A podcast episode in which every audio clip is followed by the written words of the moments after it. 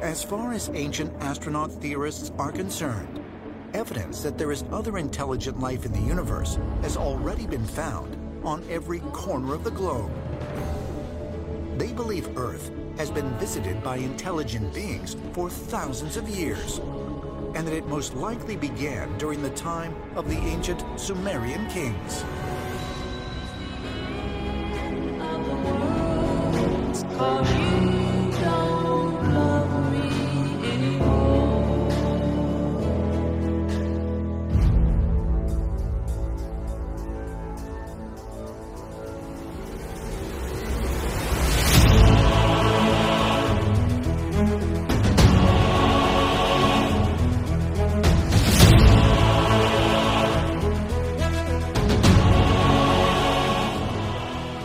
Bienvenidos a un nuevo podcast de Sala de Peligro. Esta semana se estrena la nueva película de Marvel Studios, Los Eternos, dirigida por Chloe Zhao, la última ganadora del premio Oscar a Mejor Directora, y con un reparto encabezado nada más y nada menos por Richard por Angelina Jolie, Salma Hayek, Kit Harrington o Gemma Chan, entre otros. El nuevo estreno de Marvel Studios, que suponemos será un fracaso absoluto, como augura las predicciones. Eh, sí que es, cierto que esas predicciones se equivocaron cuando dijeron lo mismo de la Viuda Negra o que se equivocaron cuando dijeron lo mismo de Sanchi, o con la Capitana Marvel, o ya me entendéis, ¿no? Pero bueno, algún día acertarán y suponemos que, bueno, suponemos que es ahora, ¿no? El fracaso de los Eternos.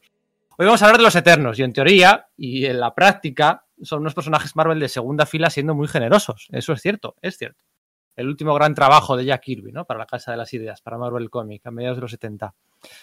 Pero los Eternos, que ahora lo hablaremos, tienen una especie de fallo de branding ya de base, interesante, no dejan de ser personajes que derrochan carisma y que supusieron un regalo de Jack Kirby para Marvel Comics y para la editorial con la que han jugado muchos autores durante muchos años, realizando unos triples saltos de tirabuzón y medio de continuidad y retrocontinuidad que dan mucho que hablar.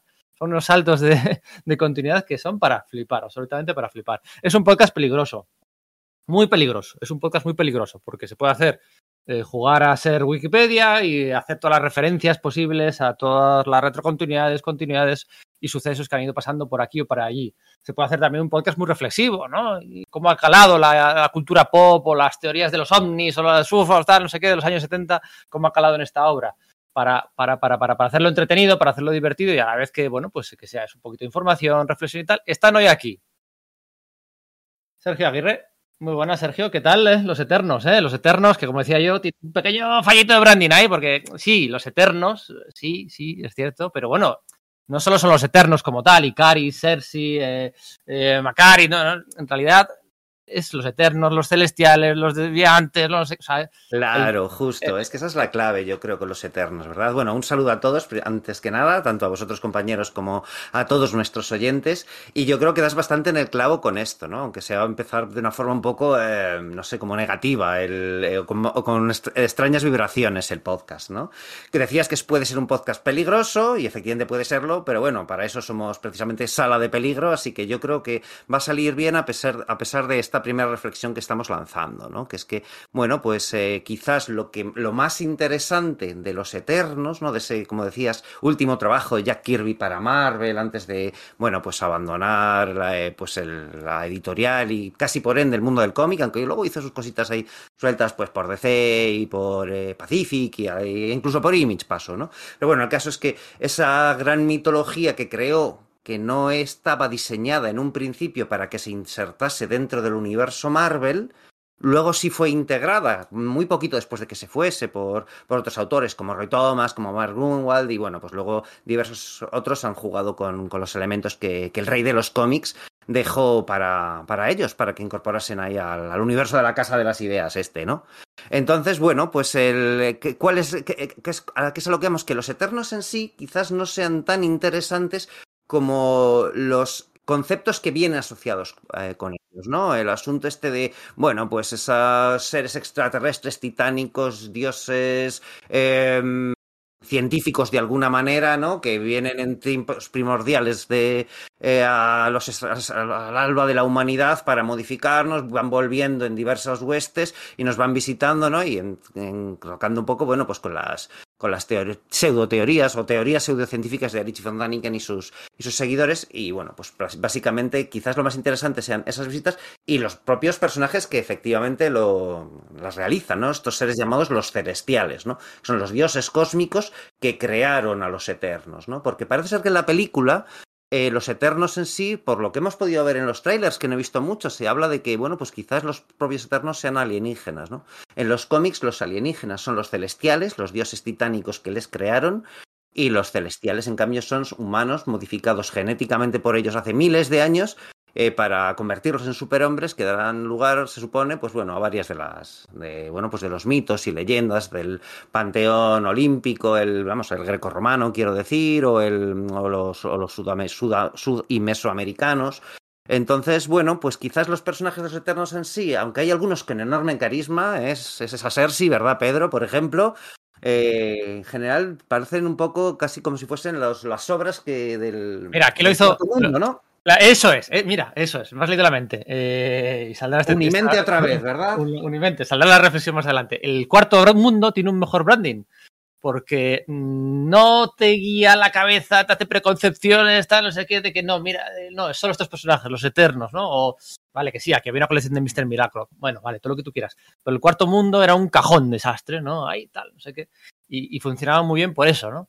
Eh, los Eternos, en cambio, que originalmente se iba a titular Los Celestiales. Eso es. Luego se iba a titular El Retorno de los Dioses. Hasta que, se cambió por el tema de que el, logo era demasiado parecido a lo de los carros de los dioses de Von Daniken, ¿verdad? Eso es. Y luego acabó siendo Los Eternos. Tiene ese problema de branding que te hace pensar eh, que los Eternos son lo más importante. Y bueno, lo cierto es que sí que hay una relación entre los Eternos y los Celestiales. Pero luego discurren bastante en paralelo. ¿eh? Son muchas las apariciones en el universo Marvel de los Celestiales sin los Eternos y muchas las apariciones de los eternos sin los celestiales. Y todo eso vamos a intentar comentarlo hoy. También está aquí aquí Lidia Castillo. Muy buenas, Lidia. A ver qué tal estos eternos. ¿Se la van a pegar o no en el cine? Cuanto la gente sepa.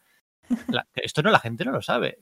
Que, que, el personaje de Angelina Jolie, Cina, los eternos, es la prima, la prima de Thanos. La gente le va a explotar la cabeza. Ya te digo, se les va a caer el culo al infinito. No sé si suena un poco así, pero es que es lo que me genera y nada, estoy súper intrigada e hipnotizada con todos los, los altos, los bajos, los giros rocambolescos de, de, toda la trayectoria de, de, estos personajes, que es que han, han protagonizado historias muy buenas, otras muy malas y otras un poco regulares y, y, la verdad es que es curioso ver, ver, ver desaparecer y desaparecer a lo largo de las décadas, ¿no? Eso es, porque al final, bueno, eh, ahora todo el mundo se va a saber de memoria la mitología, y me, alegro, ¿eh? La mitología de los, de los Eternos, pero bueno, eh, que, esos personajes llevan ahí mucho, mucho tiempo, ¿no? Y ahora, ahora comentaremos cómo llegan a ser primos Thanos y Cina, porque madre mía, madre mía. Sí. Y bueno, hablando de teorías de la conspiración, de la ciencia ficción como vertida en mitología terrestre, eh, de ovnis, de, todo lo paranormal y de, esta aquí David Aliaga, tu segundo podcast, ¿no, David? Con nosotros. Y muy contento de que desde la planta 47 del edificio de Sala de Peligro hayáis bajado a rescatarme al sótano donde estamos los que solo escribimos para la web.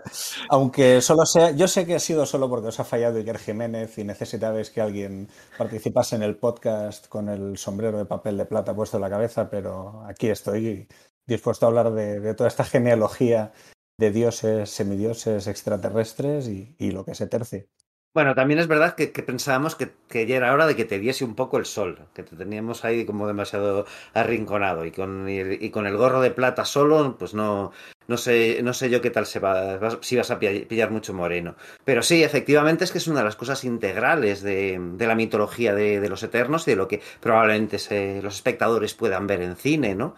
Y es algo de lo que hay que hablar, de las influencias de Kirby por parte de, este autor y de otros similares a lo largo de, bueno, pues de, no solamente en este trabajo de los Eternos, sino que en otros muchos anteriores, de los que, bueno, pues igual ya en, breve empezamos a, desgranar una vez que hagamos esta presentación, pues ya, ya estaba patente, ya estaba patente. Aquí es simplemente quizás donde más evidente y más se desarrolla, ¿no?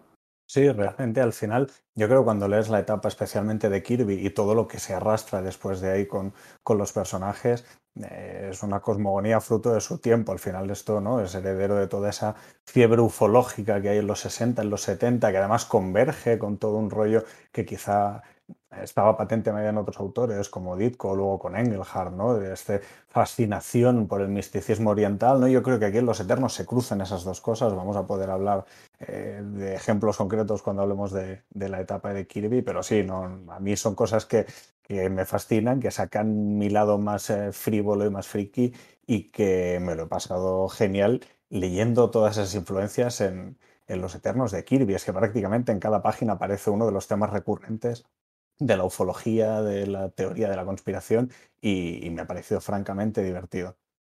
Eh, si, si, hubiera existido el terraplanismo en tiempos de Jack Kirby, eh, Jack Kirby lo habría abrazado, ¿eh? que, que, que, le queremos mucho, pero que él era muy de teorías de la conspiración y de, todas esas cosas. ¿eh? Estoy seguro que el terraplanismo lo habría abrazado. Bueno, mi nombre es Pedro Monge, este es el podcast de Sala de Peligro, y ahora al volver de la intro, que, pondremos, no sé, pues una musiquilla dentro así que cuarto milenio, eh, al borde de la intro os voy a hacer la pregunta más difícil de todas. Y es que en este caso, es una pregunta que se suele hacer siempre al final, pero en este caso vamos a empezar por ahí. Eh, esperamos que sobreváis a la experiencia.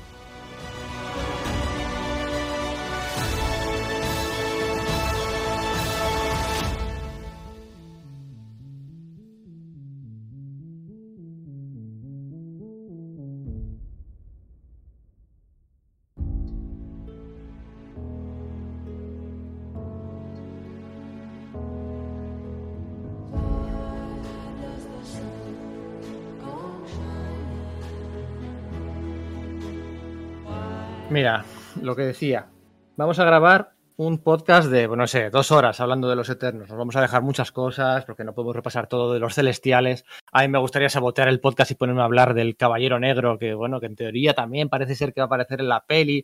No se sabe si el Caballero Negro o solo la figura de Dane Whitman para dejarlo para el futuro del Caballero Negro en posibles mm, secuelas. Pero la pregunta más difícil. Después de todo lo que vamos a repasar, hemos releído, tal. Si alguien que escucha este podcast nos dice, vale, venga, bien, bien, bien, vale, pero ¿qué me compro? O sea, una sola obra. ¿Por dónde empiezo? ¿Cuál le recomendáis? Y no vale esconderse y decir, bueno, yo me quedaría con todas. Una obra para empezar. Uf, para empezar. Es que mi, sensación al haberme releído los cómics de, los Eternos de, cara a la preparación de este podcast ha sido que quizás lo que más me ha, gustado es precisamente el, arco argumental que se están marcando, bueno, que acaba de concluir en USA, ¿no? Eh, de, de, Kieron Gillen y Esad Rivik, ¿no? Ese nuevo volumen de los Eternos creo que coge muy bien la mayoría de sus tropos y lo lleva a una historia que, que visualmente es que es apabullante, recoge, bueno, pues eh, toda, esa, toda esa ingeniería de visual el extraño que, tenía eh, Kirby la, pasa por las manos de, del artista Rivik, ¿no?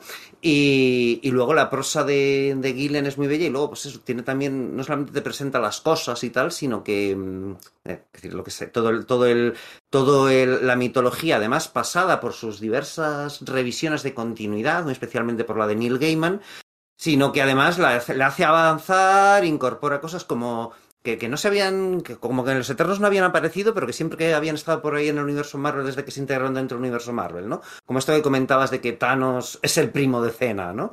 Eh, y no sé, a mí me ha gustado mucho, mucho, mucho ese te veo. yo, la verdad es que lo estoy disfrutando muchísimo también, pero no sé si empezaría por ahí porque aunque evidentemente la colección está concebida para que aparezca justo en estos meses previos a, la peli y todos los que no, quizá no han leído nunca un cómic de los Eternos y sientan curiosidad, se pueden acercar. Yo no sé si hay cosas que se, que se te pueden quedar por el camino. Bueno, cronológicamente igual se podría empezar por la de Kirby, pero es cierto, y, y ahí no sé si me dais la razón, que Kirby, cuando además de dibujar hace de guionista, a veces tiene demasiadas ideas, ¿no? Tienen más ideas que páginas en el cómic y yo creo que ahí eh, puede ser una toma de contacto un poco áspera con, los personajes. Sí. es que es como, como funcionaba Kirby, ¿no? O sea, por, abrumarte con ideas, era parte de la fascinación que ejercía, ¿no? Y aquí quizás la medida se le fue un poco, ¿no? Y es verdad que leerte esos 19 números es como, ostras, ostras, ostras, pero ¿hacia dónde va esto? A mí me gustan mucho, ya sabéis que soy súper flipado de Kirby, pero eh, bueno, claro, debería ser lo esencial para, para empezar, pero es, es, verdad que hay un punto de complejidad si no eres un lector avezado, ¿no? Sí, yo por eso ahí quizá mi recomendación sería pasar a, la etapa de Roy Thomas, ¿no? que es quien retoma eh, el argumento y la creación de Kirby, lo integra en la continuidad, lo integra en un universo Marvel, ¿no? en, la, en la colección de, de Thor, creo que era a partir del número 283, sí. 284, una cosa así. La, la recta final al, al, 300. Exacto. Pues yo creo que ahí tiene una mejor entrada, la narración es más ágil y además Roy Thomas creo que tiene la habilidad de ir intercalando en forma de flashbacks y, y así pequeños resúmenes de lo que había pasado en esos 19 números de Kirby y en cambio la narración yo creo que tanto el guion como gráficamente es mucho más ágil y, realmente tiene un final, ese arco argumental bastante épico, tiene algunas viñetas y muy potentes con un Deus Ex Máquina que, quizá a mí me, me, acabó de sacar un poco del TV, pero quizá sería para mí la etapa por donde recomendaría empezar si no te quieres perder nada importante y, y quizá se te hace un poco más cuesta arriba leer los, los 19 números de Kirby, que, que, realmente pasan muchas cosas, pero sí que te da tiempo para aburrirte, a pesar de todo lo que pasa. Yo me lanzaría directa a la de Gaiman, a la etapa de Gaiman y Romita Jr., porque sí que es cierto que estoy de acuerdo con vosotros, la etapa actual con Gillen me parece que en cuanto se estrene la película mmm, va a ser muy fácil mmm, captar a nuevos lectores por ahí porque tiene muchos elementos que, que invitan a gente que, que, a lo mejor no esté súper al día del universo Marvel en viñetas y tal. Y la de Roy Thomas también es cierto que, que es, es, bueno, ya la comentaremos, es una movida. Pero la de, la de Gaiman me parece que fue mmm, muy inteligente por su parte colocar al lector desde un primer momento en, el, en la misma casilla de salida que los protagonistas, porque mmm, tanto a la gente que sí que esté familiarizada con, con, los personajes y con sus historias, como a los que sea la primera obra que leen de ellos, eh, les vas intrigando de, cierta manera con, la manera en la que tienen que ir recuperando sus, sus recuerdos y qué elementos toma del, del, del, de, de, las historias eh, clásicas y qué elementos modifica ligeramente. Entonces, me parece que si has leído historias eh, clásicas de los personajes y te gustan, vas a reconocer mmm, muchas cosas. Si no has leído nada, me parece que invita bastante a, a, continuar. Mm, tiene un tono bastante amable, bastante cercano, no sé. Me parece que es la obra que yo recomendaría. Mira, a mí es precisamente luego llegaremos. Eh, vamos a ir saltando, ¿eh? de adelante para atrás, porque claro, por ejemplo, la primera llegada de los celestiales a la Tierra ocurre en uno de los últimos cómics que han publicado, Los Vengadores de Jason Aaron. Eh, la continuidad no siempre sigue un orden cronológico al de publicación. A mí los de los de Neil Gaiman y John Romita Jr. no me gustaron nada por ese empeño en asociarlo tanto a la actualidad eh, de Civil War de aquellos años. ¿no? Con Iron, Iron Man tan omnipresente en la serie, Han Pym, compañía, no me gustó nada por eso. Porque originalmente, y ya podemos empezar con los de Kirby, que yo son los que eh, los que recomendaría. Yo lo siento mucho, pero sí que cuando una vez que sintonizas bien y te das cuenta de que el protagonista no es el que sale en el primer número, Icaris, ¿no? Bueno, y, sí, y luego hay dos otros números que ni sale. Cuando sintonizas bien y ves que no es Los Eternos, que es algo más coral y tal, eh, todas esas series grandilocuentes y la ciencia ficción convertida en mitología en el pasado, cultural, eso a mí me encanta, ¿no? Y, yo sí que recomendaría empezar por lo de por lo de Jack Kirby. Lo que iba a decir, que, donde peca de exceso eh, Neil Gaiman es precisamente una de las cosas que Jack Kirby no habría querido, porque si leéis Los Eternos, realmente es una serie que no está que no está situada en la continuidad del universo Marvel para nada, ¿no? O sea, hasta hasta, hasta el punto de que quitando un par de agentes de SEALs y, y una cosa y un Hulk que son falsos, uh, esa serie bien podría pasar por una Tierra 2 o por una lo que sea, porque es que Kirby estaba en aquellos años en los que renegaba un poquito de, la editorial, ¿no? Pues cuando vuelve sí que le obligan a hacer Capitán América, a lanzar la serie de Pantera Negra, 2001 dice en el espacio, ¿no?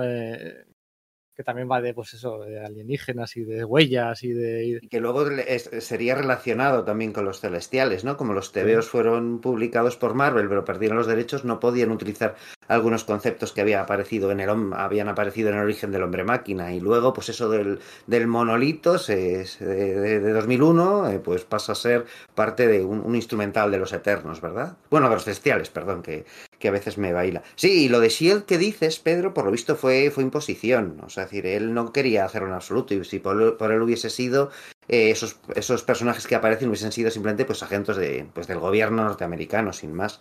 Pero hubo algunas presiones y tal, por lo visto, de no, Jack, mete estas cosas. A pesar de que le habían dejado como editor de su propia obra, eh, sí que se supervisaba de, de, algún modo. Y sí que se le pidió eso, igual que la, que la aparición de Hulk, que es un Hulk falso, el que aparece es un robot que es dotado de, de energía cósmica o residual o algo por el estilo, fue algo lo que, a lo que obligaron para que apareciese algún personaje Marvel en alguna portada de los TVOs de los Eternos, ¿no? Porque las ventas, mm, sin ser malas, por lo visto no iban todo lo bien que debieran haber ido, ¿no? Un poco como le pasó también en el Cuarto Mundo, ¿no? Bueno, y eso también yo creo que se ve en ciertas equivalencias que hay entre los personajes que crea Kirby aquí en Los Eternos, cuando luego se incorpora la continuidad de Marvel, cómo se solapan con algunos personajes del panteón griego que ya tenía Marvel, ¿no? Incluso hay algunas viñetas en las que Roy Thomas hace cierta broma, ¿no? Y enfrenta a Zuras con, con Zeus y bueno, ¿no? Y, se ve ahí como, y con Hércules, ¿no? Y dice lo del establo de Augías, ¿no? Sí, sí, es verdad. ¿no? De hecho, los, los eternos de entrada tienen su ciudad en Olimpia, ¿no? Y parecería que, que, todo el rato cuando van descubriendo, ¿no? Quizás salvo a Hack, que inicialmente nos lo presentan como un dios identificado por los incas como parte de su panteón, el resto, incluso los nombres, tienen esa, eh, ese sabor grecolatino, ¿no? Macari, que ya nos dicen que es confundido con Mercurio. Bueno, pues todo esto eh, ya se está explorando también en el universo Marvel y ahí sí que te da una pista muy clara de que probablemente Kirby no estaba pensando en que una cosa fuese a formar parte de la otra.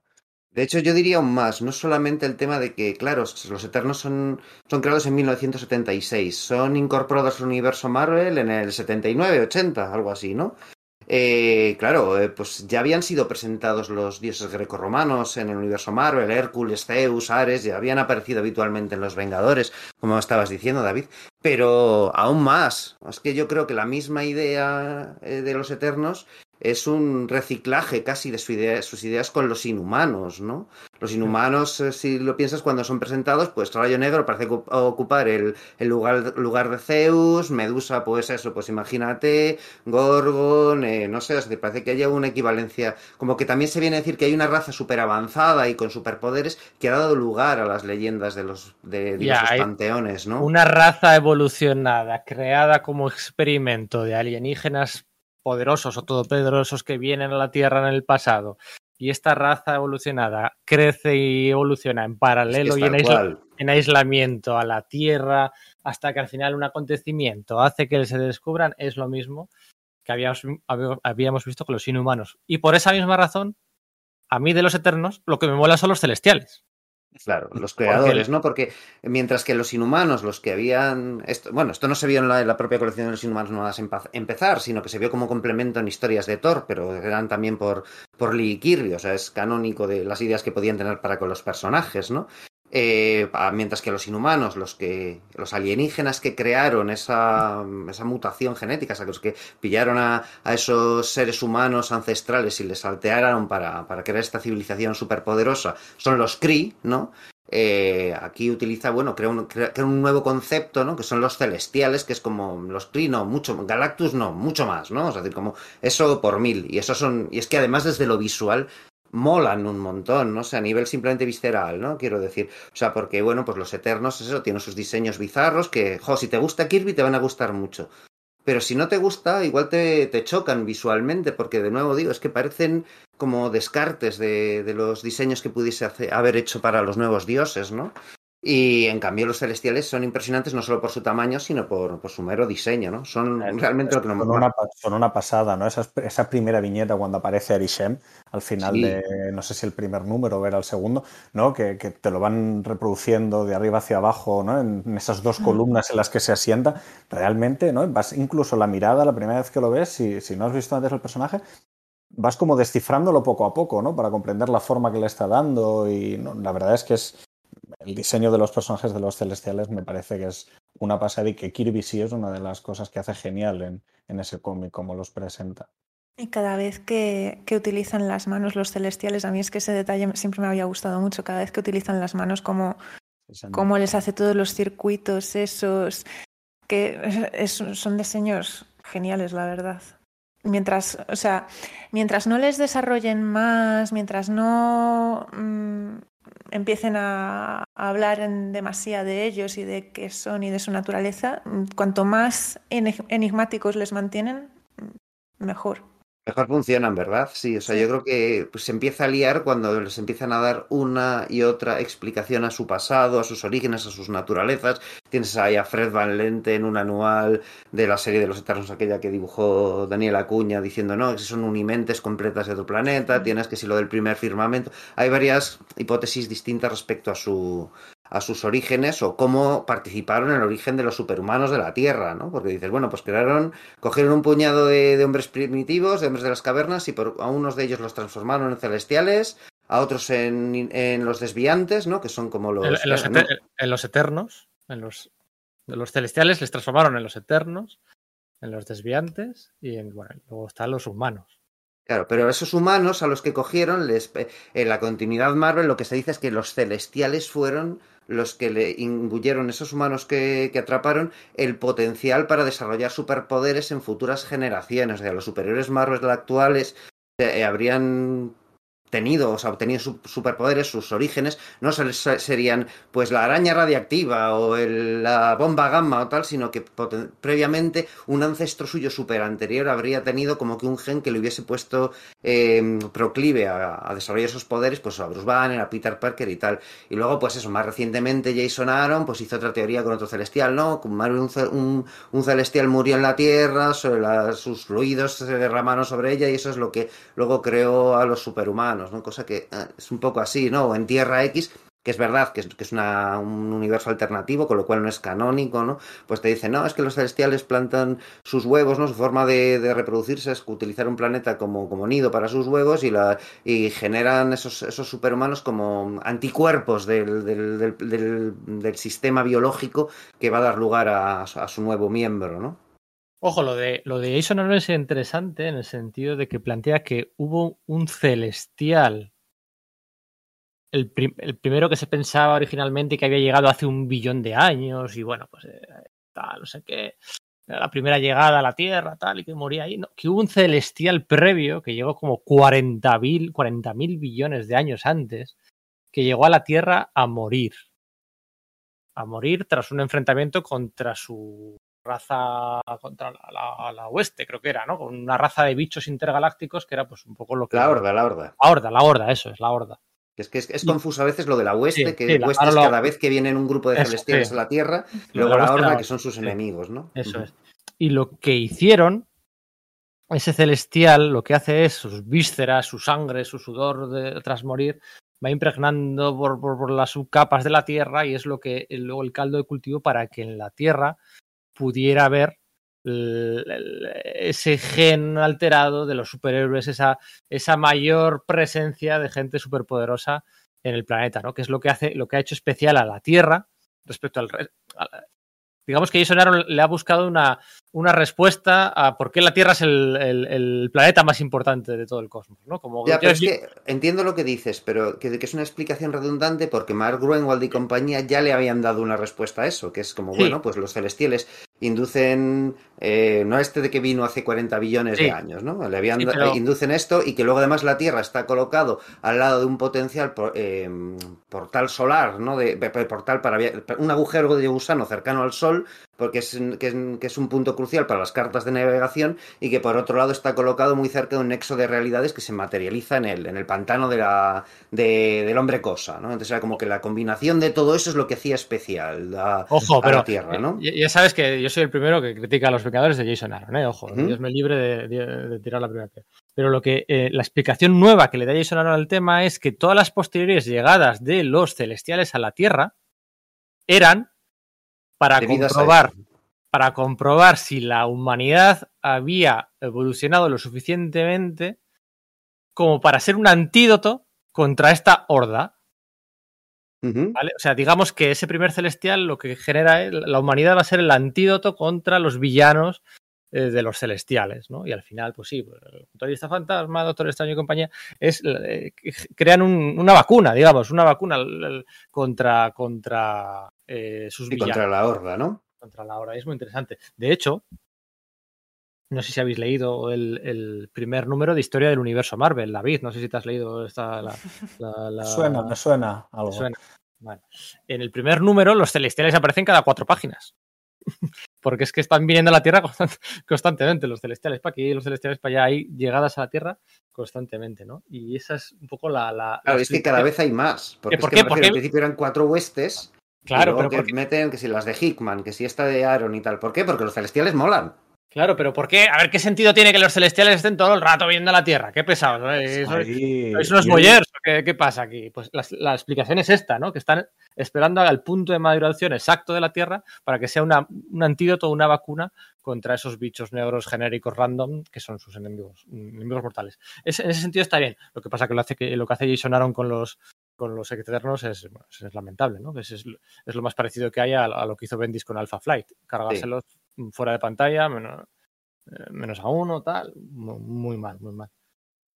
Yo, sobre lo que decís de, los celestiales, yo también soy un enamorado de, los personajes, me parece que pueden dar mucho juego, pero sí tengo la sensación de que en ocasiones están sobreutilizados. Y no es que tengan una presencia hiper constante en las publicaciones de Marvel, quizá los últimos años han ido jugando un poco más con ellos, pero Sergio decía hace un ratito una cosa que me parece súper interesante, ¿no? Y era que, que quizá los celestiales en los primeros números de Kirby o de Roy Thomas están rodeados de, un cierto halo de misterio, que no, que no se sabe muy bien de dónde vienen y por qué.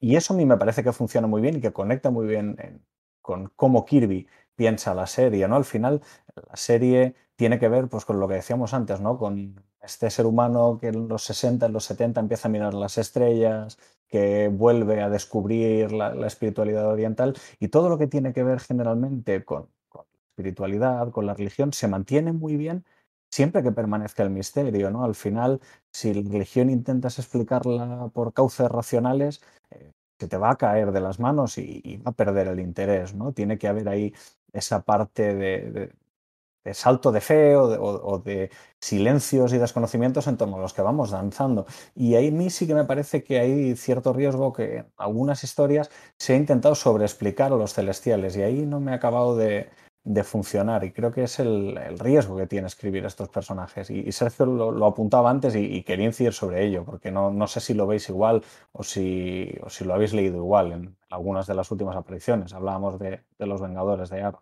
Es que, de hecho, un comentario que yo al menos he visto bastante repetido sobre los, los Eternos de Kirby es eh, en cuanto a, su final prematuro, eh, que dejaba muchas cuestiones sin responder y, a ver, yo obviamente me habría gustado ver más Eternos de Kirby, pero mm, quizás no para responder cuestiones, quizás para, para plantear más cosas, ¿no? Para ver hasta qué punto se le, le, daba rienda suelta a la, a, la, a la locura que tenía entre manos, porque al final mm, que te den la respuesta a cada, a cada enigma de los celestiales o de los eternos o de los desviantes o de lo que sea pues tampoco es muy, no sé, no es muy interesante. Sí, como que lo banaliza un poco, ¿verdad? Ese, ese concepto. Sí que es verdad que algunas explicaciones a mí me han gustado. Ojo, vuelvo a decir, de nuevo, no es una canónica, ¿no? Pero la de Tierra X sí que me gustó un montón, ¿no? Porque de Soslayo, pues explicaba otras cosas de la cronología Marvel, ¿no? O sea, estaba esa historia de Thor de que el alto evolucionario se vuelve loco cuando descubre cómo nacen los celestiales, pero nunca se llegaba a decir qué sucedía, ¿no? Claro, aquí pues sí, efectivamente, lo que pasa es que los celestiales eh, implantaron un huevo de, de, su especie dentro de la Tierra y toda la humanidad no son más que como su, sus anticuerpos y luego la Tierra está destinada a ser destruida para que salga un nuevo celestial, cobraba sentido que el, que el alto evolucionario pues eh, evolucionador, depende de la traducción, eh, se volviese loco al asistir al, parte de, al parto de un celestial, ¿no? Me gustaba cómo está engranado y me hubiese gustado que fuera la, la explicación canónica en el universo Marvel, pero ya el asunto de explicarme por qué los celestiales o más. Ha habido cosas que me han gustado, por ejemplo, no sé, en la etapa de, de Paul Ryan y Tom DeFalco se hablaba de una guerra eterna de la que no teníamos ninguna noticia, ¿no? Y transversal al tiempo, ¿no? Entre los eternos y los, y los vigilantes, ¿no? La raza de, de Uatu, ¿no? Y ese tipo de profundizaciones que son como puntuales, sí me, sí me gustan. Pero me da la impresión de que pronto vamos a empezar a oír hablar a, a hablar a los celestiales, ¿no? Cosa que ha pasado alguna vez muy puntualmente y ha tenido gracia, pero si efectivamente empiezan a hablar, corres el riesgo de que te pase lo mismo que, no sé, como Galactus, ¿no? Que Galactus era algo como increíble, los años 60, los años 70 era como lo máximo que había en el universo Marvel y poco a poco, bueno, cada vez que sale Galactus pues se le pegan cuatro galletas y parece que, Claro, si que si ya los está. humanizas, ¿no? Si los vuelves de escala humana, ¿no? Parte de la etapa de Kirby, eh, la etapa de Thomas, ¿no? Ese, ese combate final en el que se enfrenta a ellos y ves poco a poco, ¿no? Como la ropa de Thor se va rompiendo, como él cada vez está más cansado, más derrotado, ¿no? Bueno, eso te da una dimensión de la escala de los celestiales y, y con esa escala me parece que tienen sentido. Pero sí, si los vuelves humanos y reduces la escala de estos personajes, no sé qué papel pueden jugar en el universo Marvel ni si van a ser interesantes en esa condición. Hombre, no hay nada más potente que un pulgar de la mano de un celestial XXXXXL, eh, el pulgar para arriba, el pulgar para abajo, ¿no? Como si fuera un coliseo romano, ¿no? El juicio su- definitivo, Mm. ¿no? Es- no hay más poderoso, una expresión más poderosa que, que esa, ¿no? Y, y- y bueno, espero que eso no ocurra mucho más, ¿no? Lo de que, lo de que hablen los celestiales. ¿Cuál diríais que es el mm, momento eh, no, no el mejor o, o- o el de por dónde empezar. ¿Cuál diríais que es el momento de más fama de los, eter- los eternos, lo que es dentro del universo Marvel? ¿no? O sea, ¿cuándo han alcanzado mayor importancia los eternos? O sea, realmente, que, que decía yo en la intro, personajes de segunda fila siendo generosos. Pues sí, siendo generosos. Eh, Pero ¿cuándo ha alcanzado un eterno o los eternos su mayor importancia, trascendencia, fama, influencia en el, en el devenir del universo Marvel? ¿Cuándo diríais que ha sido? Pues es que lamentablemente es un poco lo que hablábamos, los Eternos se integran el universo Marvel y, y bueno, van un, que están un poco así, o sea, hay una maxi serie de 12 números que hacen Peter McGillis y Walt Simonson con arte de Salbustema, que está, honestamente, está bastante bien, tiene un número de hecho que, que disfruté enormemente releyendo hace poco. Y ahí se supone que, bueno, pues que son más, que se encuentran con los Vengadores, que luchan contra Gaur transformado en un celestial, y dices, bueno, pues ahí tendrán cierta cierta influencia, ¿no? No, no la tienen. Yo creo que el momento en el que más influencia o más preponderancia pueden tener dentro del universo Marvel es básicamente cuando Cersei ingresa en los Vengadores y, todo lo que viene de, después con el Caballero Negro, con la saga de Proctor, etcétera. Y luego, pues con el hecho de que Apocalipsis en Sabanur, el, villano de los X-Men, ¿no? Este mutante inmortal, pues resulta que parte de su tecnología la, se la ha arrebatado a los celestiales, ¿no? Esta famosa nave que luego utilizan Factor X, etcétera. Yo creo que son los momentos que en realidad han tenido más influencia los. Bueno, claro, es que ni siquiera en ese, en ese aspecto que acabo de decir son los eternos en sí mismos, vuelven a ser los celestiales. Eh, Los celestiales, ¿no? Quizá también hablábamos de la etapa de Roy Thomas, ¿no? Que vuelvo sobre ella. Sí, claro, si te lo paras a pensar, cuando llega esta cuarta hueste las páginas de Kirby, están esperando este juicio de la Tierra de 50 años que tenía que acabar ahora en 2026, ah, tendría súper trascendencia, porque en el fondo ¿no? tienen ahí a Thor y a los Eternos intentando evitar que, que Arishem pronuncie su juicio sobre la Tierra y el planeta pueda, pueda ser destruido. Claro, eso, si lo piensas dentro de la historia del universo ficcional de Marvel, tiene mucha importancia pero en Lo realidad se queda que- confinado en unas páginas de, de una colección en concreto. Y que parece que, que los personajes recuerdan y olvidan aleatoriamente, ¿no? Eh, antes mencionaba Sergio la, la, serie de Los Eternos de Gillis y Buscema de los 80. en esa serie a mí me hacía mucha gracia que los, los, eh, el resto de personajes reaccionaban a los Eternos, por ejemplo, Avispa, ¿no? Se encontraba con ellos y era como, ah, vosotros sois los Eternos, sí, todos me ha hablado nosotros, no sé qué, pero te lo, como que lo tenía que verbalizar, ¿no? no tú no percibías que, que, la gente estuviera reaccionando de una manera a ellos, sino que simplemente, pues en algunos momentos eh, había alguna línea de diálogo que, que, que, te hacía referencia a algo pasado y decías, ah, sí, vale, han Claro, pero que no era aplastante su, su, presencia, ¿no? Mientras que en, los, en, la, en, la, en la, saga que, plasma Kirby, Kirby, perdón, como no estaba pensada para que transcurriese en el universo Marvel, se supone que eso se hace público y toda la opinión pública mundial debería estar a los eternos y a los celestiales, pues es que de eso luego como que se olvidan y efectivamente pasa lo que dices, ¿no? Que, que la avispa se refiere a los eternos pues porque ha leído un informe de Thor en, la, en el cuartel general de los sí. Vengadores, no porque les haya visto en televisión alzándose sobre, sobre las aguas delante de un buque como de Plasma Kirby, ¿no? Que es como, eh, sí, o, Ojo, aquí... o, o, los demonios de, que no son demonios, sino que son desviantes disfrazados invad invadiendo las calles de Nueva York, ¿no? Y aquí en mi labor de Mag Ruenwald, eh, de vigilante de la continuidad, esos cómics que mencionáis no son los de los del segundo volumen de Los Eternos, de Peter Hillis y de Sal Buscema. De lo que estáis hablando, de ese encuentro de la avispa, de los Vengadores con los Eternos, no, son es de los en Vengadores, las páginas. En las páginas de los números 246, 247 y 248 de Los Vengadores de Roger Stern eh, y Al Milgrom. El, Sí, Vale, es verdad, lo de la avispa quizás no, pero efectivamente en lo de Peter Begilis hay un número que es extraordinariamente divertido, que es que Cersei organiza una fiesta de disfraces, en la que con Namor, por ejemplo, pasa lo mismo. Y dices, pues Namor igual debería estar al tanto de esto, porque a fin de cuentas fueron los celestiales también los que hundieron eh, Atlantis, igual que, que, Lemuria, ¿no? Pero no sabe quiénes son esos mientras está ahí con su disfraz de camarero. No sé cómo decirte, ¿no? Allá ahí es verdad, por ejemplo, hay un momento que es muy guapo, ¿no? Que es eso, pues Hércules vestido de vaquero, ¿no? Que tiene una conversación con Gaur, Gaur, que por cierto lo diseñó John Byrne, que por lo visto se estaban buscando diseños para él, Salvustema no da con ello, y John Byrne, pues lo coló por ahí para que hubiese un, villano en la, en la, saga esta de, Peter McGillis, porque Gaur no había aparecido en, en, los episodios de Kirby, ¿no? Tiene ahí una conversación con Hércules sobre el tema de, sí, la divinidad, ¿no? El, el, la, la, influencia que puede tener la divinidad sobre la humanidad, la, la, posibilidad de hacer bien hacia unos y no hacia otros, que, que, está, que está muy bien, pero da la impresión de que la gente ahí, pues no, no conoce a los Eternos, ojo, ¿no? Efectivamente ojo. eso se vuelve a dar en los Vengadores, ¿eh? Eso es, el, ojo una cosa, ¿eh? Estamos diciendo que son cómics enrevesados, que son cómics que, que, que, que bueno, que, igual no derrochan carisma. En ningún caso son cómics malos, ¿eh? O sea, por ejemplo, estos cómics que digo yo de los Vengadores, de Roger Stern, ¿no? Si, si, si hay alguien, bueno, Kurbusia, quizá, si hay alguien que sea un obseso de la continuidad, que sea un paranoico de, unir relaciones que nadie, no es que no las hubiera unido nadie porque nadie había caído en la cuenta, sino porque es que no hacían falta. no hacían falta unir esas, esas, cosas, ¿no?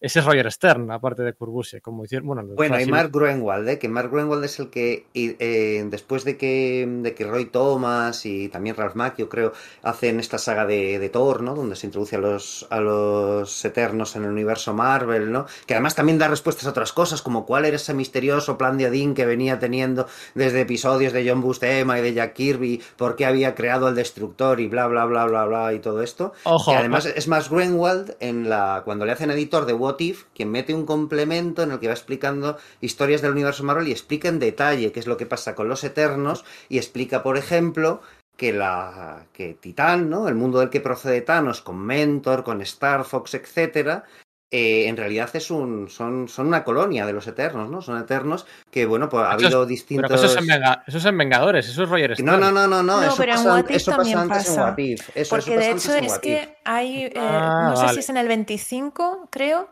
en el que prácticamente rehace el número de, creo que era de Capitán Marvel, en el que te explicaban eh, que mm, las relaciones entre Alars eh, y Zeus, pues Eso en vez de Zeus meten Azuras y es prácticamente viñeta por viñeta, pero sin embargo hacen ahí la sustitución de personaje como para que te vayas haciendo al tema, pero sí, sí, sí. Exactamente, sí, es eso. Jim Starlin en, en la saga del Capitán Marvel, donde, donde bueno, donde, llevó a Thanos a ser un gran villano por primera vez en los años 70, pues explicó el origen de Titán y los, y los colonos de Titán, los, la gente que habitaba y, de donde la familia de Thanos, ¿no? Se suponía que eran eh, exiliados del Olimpo griego, de los de Hércules, Zeus, Ares, me los que habían salido en los Vengadores anteriormente.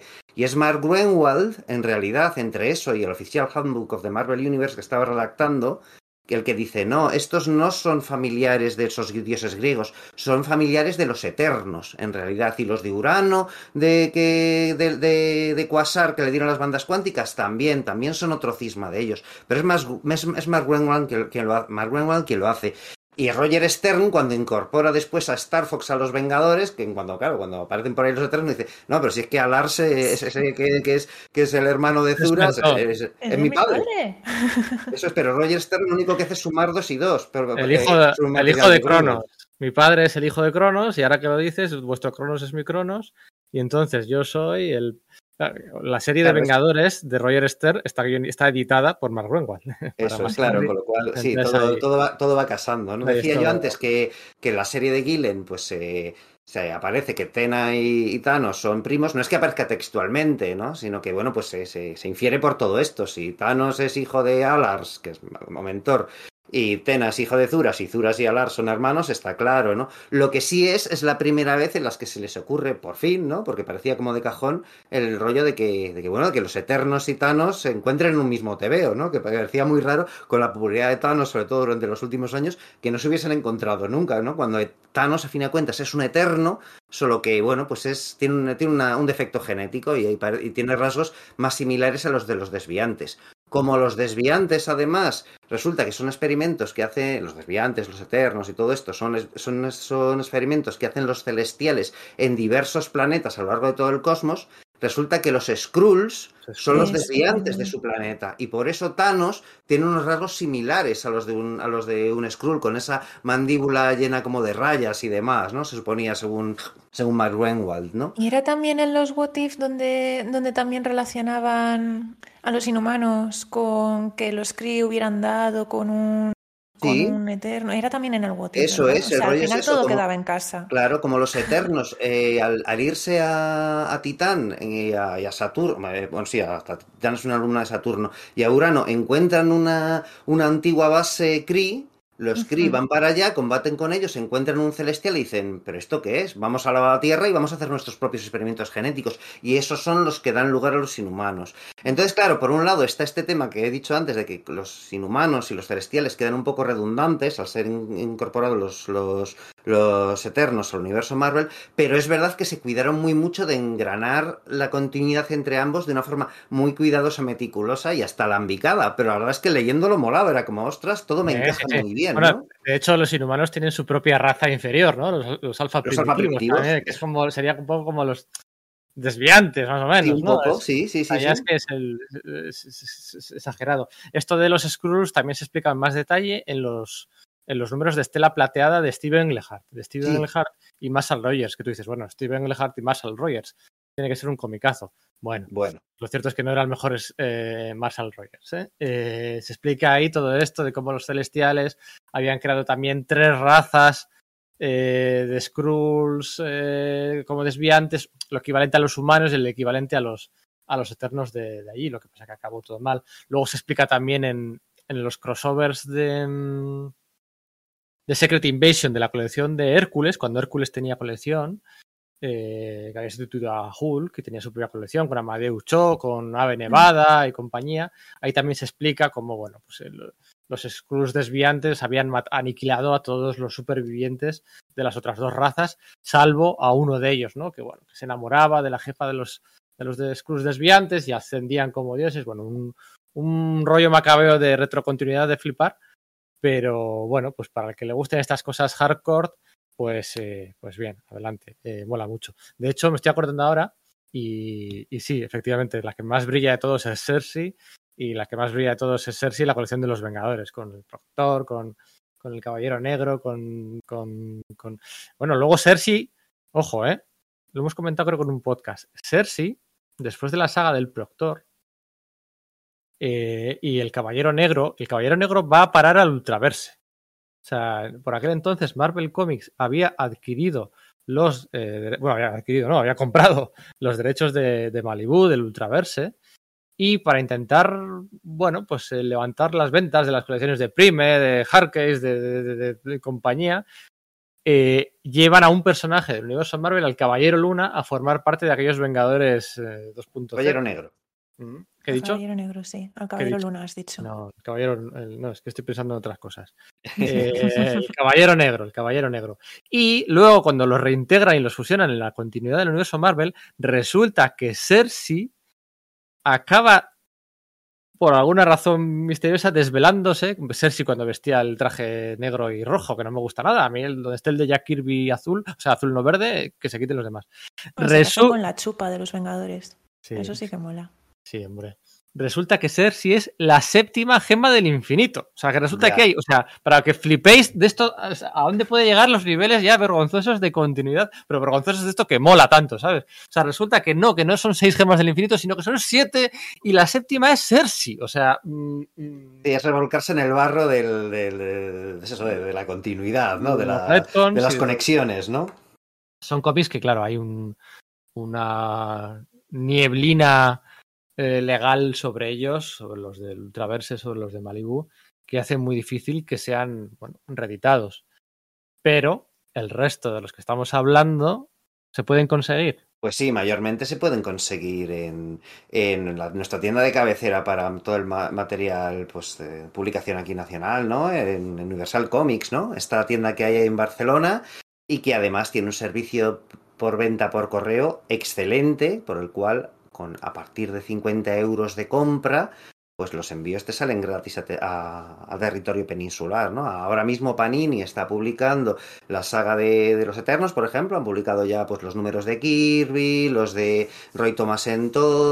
O sea, está También publi- eso. están publicando una especie de coleccionable, ¿no? De biblioteca es, de los Eternos. en ¿no? tapadura, eso es, ¿no? Pero luego además es que es eso en, en Universal Comics, es que están llenos de, de, no diré, de material atrasado y seguro que podréis encontrar pues grandes sagas de estos de, lo- de, de las que publico fórmulas que podéis encontrar la saga del Proctor, números sueltos de estas cosas que se pu- publicaron del, del Ultraverso, es que es flipante irse a su página y ponerse a bucear, ¿no? A bucear, porque no son solo las novedades y su newsletter, que a veces a nosotros nos viene muy bien para esto, sino la cantidad de material atrasado que tienen. Claro, es una tienda que lleva 25 años, ¿no? Funcionando. 25, bueno, 25 cuando empezamos, ya cuántos llevan, 26, ¿no? O sea, es que llevan toda la vida, no En un par de meses hay que decir el 27. Oye, pero el Sí. coleccionable este de Panini, ¿qué tiene? ¿Solo los Eternos de Kirby y los Eternos de Gaima? O sea, ¿qué, qué están publicando exactamente? Que no, no, no me he enterado. Lo tiene Pues, prácticamente todo. Sí, van también lo de Gillis, ¿no? Lo de Gaiman también, creo que de hecho se han Sí, saltado un poco el orden, pero lo van a sacar ya este mes. Y lo de. Vengadores y de, y de Thor y todo esto tiene. Sí, lo de sí, Thor sí, de sí. Roy Thomas, sí, de hecho ya está publicado, además son dos tomos que recopilan esa etapa. Eso O sea, es tiene- que además para Thor fue muy importante porque no es solo la, el introducirlo a los Eternos, sino el, como Roy Thomas alambicó el, el, el, panteón nórdico, pues digamos más real, ¿no? Porque bueno, pues el de Marvel era un poco distinto, pues se, se inventa una forma de juntarlo, de, de hablar también eso del oro del Rin de Wagner, etcétera, ¿no? Entonces se ha publicado en dos tomos, después vendrá, digo yo, lo de Gillis. Probablemente también hubo un par de especiales durante los años 90, el Factor Herodes, dibujado por Mark Teixeira y guionizado, yo diría que por nadie. Y luego, bueno, pues hubo, a finales, hubo ahí a finales de los 90 también uno en lo que se trató de volver a lanzar a los Eternos como un supergrupo dibujado por un Joe Sí. Bennett muy curioso, que imita parcialmente a Kirby con diseños de nuevos personajes y tal. Y que, bueno, pues de guion, pues era era básicamente presentar un nuevo grupo junto al antiguo y eso quedó en nada, ¿no? Iban a llamarse The New Breed, ¿no? Por ejemplo, los. What If que hemos mencionado también. Y Eso es. los de los Vengadores también. Y en ese mismo tomo también va el anual de Iron Man.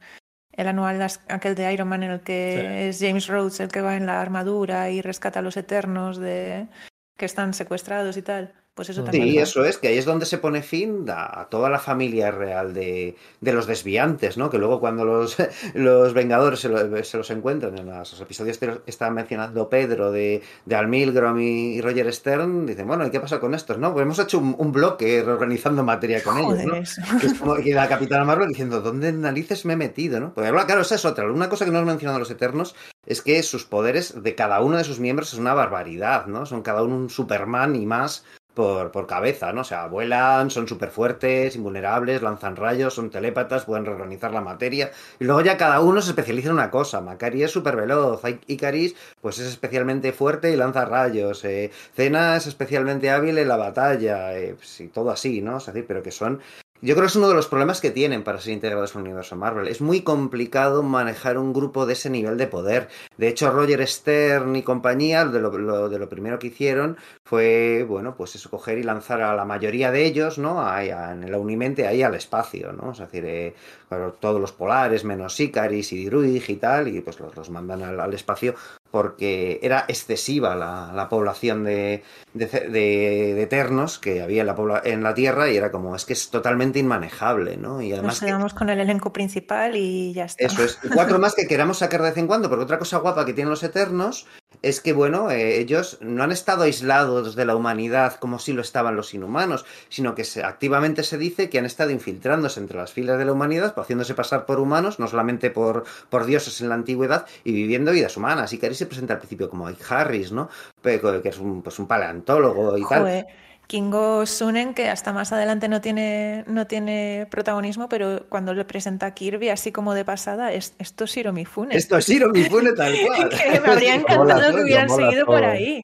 Sí, sí, sí, sí, sí, sí. Y, o bueno, Cersei, que además Cersei, es que es eso, que mola mucho en Los Vengadores, pero es que desde el principio mola un montón, desde que lo, la presenta Kirby, ¿no? Porque es como, claro, Circe es, o sea, ella se supone que represente a, o que fue, eh, fue confundida con Circe, la bruja de, de la Odisea, ¿no? Pues ella no es necesariamente maligna, pero sí es una bruja en el sentido de que es una mujer empoderada, que, que da sus fiestas, que tiene un carácter alegre, que, tiene, que, es, que es muy, muy resolutiva y enormemente eficaz y, y, vamos, y enormemente poderosa, bueno, hasta el punto de, esto de la séptima, eh, perdón, séptima gema del infinito, ¿no? De hecho, la importancia de Cersei la vemos, estábamos hablando, ¿no? De esta reedición que está haciendo ahora Panini, Jolín, en el primer tomo, en el lomo, no sale Icaris, ¿no? que parece que es el que nos están vendiendo como prota en los trailers y el que parece que es, ¿no? es el primero que conocemos, sino ¿Sí? que el primer lomo de los tomos reeditados ahora por Panini, la que aparece es Cersei. Ay, esto me gusta a mí, lo de los lomos. ¿Qué, quién, quién sale en el segundo? En el segundo sale eh, la espalda de Icaris, que estaría pegándose tortas con ese falso Hulk. Sí. Ah, vale. Y, y, o sea, lo tengo aquí delante, que me ha dado tiempo a buscarlo. El, el 1 y el 2 de los Eternos es un coleccionable de, de nueve números, de nueve volúmenes. Uh -huh. El 1 y el 2 es el material de Kirby, que es el que yo recomendaba antes, sobre todo, sobre todo el primero, ¿no? Porque es, en el número 1 aparece Icaris, en el número 2 los Celestiales, en el número 3 Cersei, en el número 4, o sea, es un concepto cada número. Luego en el número 12 la Unimente, luego en el número 13 Gijames, el olvidado. O sea, va subiendo. Siempre, siempre hay una cosa nueva, siempre una nueva, ¿no? siempre una nueva. Yo recomiendo el número uno. Luego, el volumen 3 y volumen 4 es la colección de Thor, con los números 283 a 301.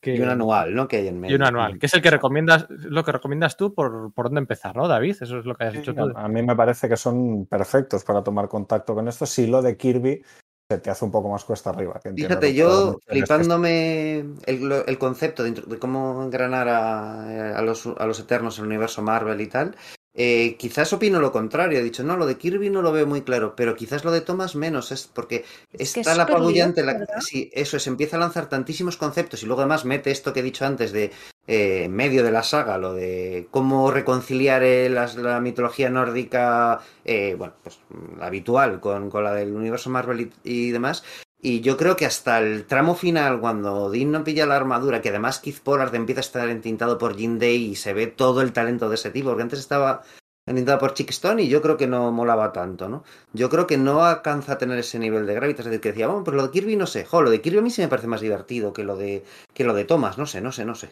Sí, además ahí luego el número 301, eh, después de todo el clímax eh, de la batalla contra los celestiales, ¿no? Eh, que de hecho se explica que Odín crea la armadura del destructor, una armadura que había sido creada previamente. Sí, sí, en los tiempos de Kirby. En los tiempos de Kirby, efectivamente, en la primera etapa de Kirby en Thor, muy al principio del universo Marvel, se desvela que originalmente Odín había creado la armadura del destructor para poder enfrentarse a los celestiales.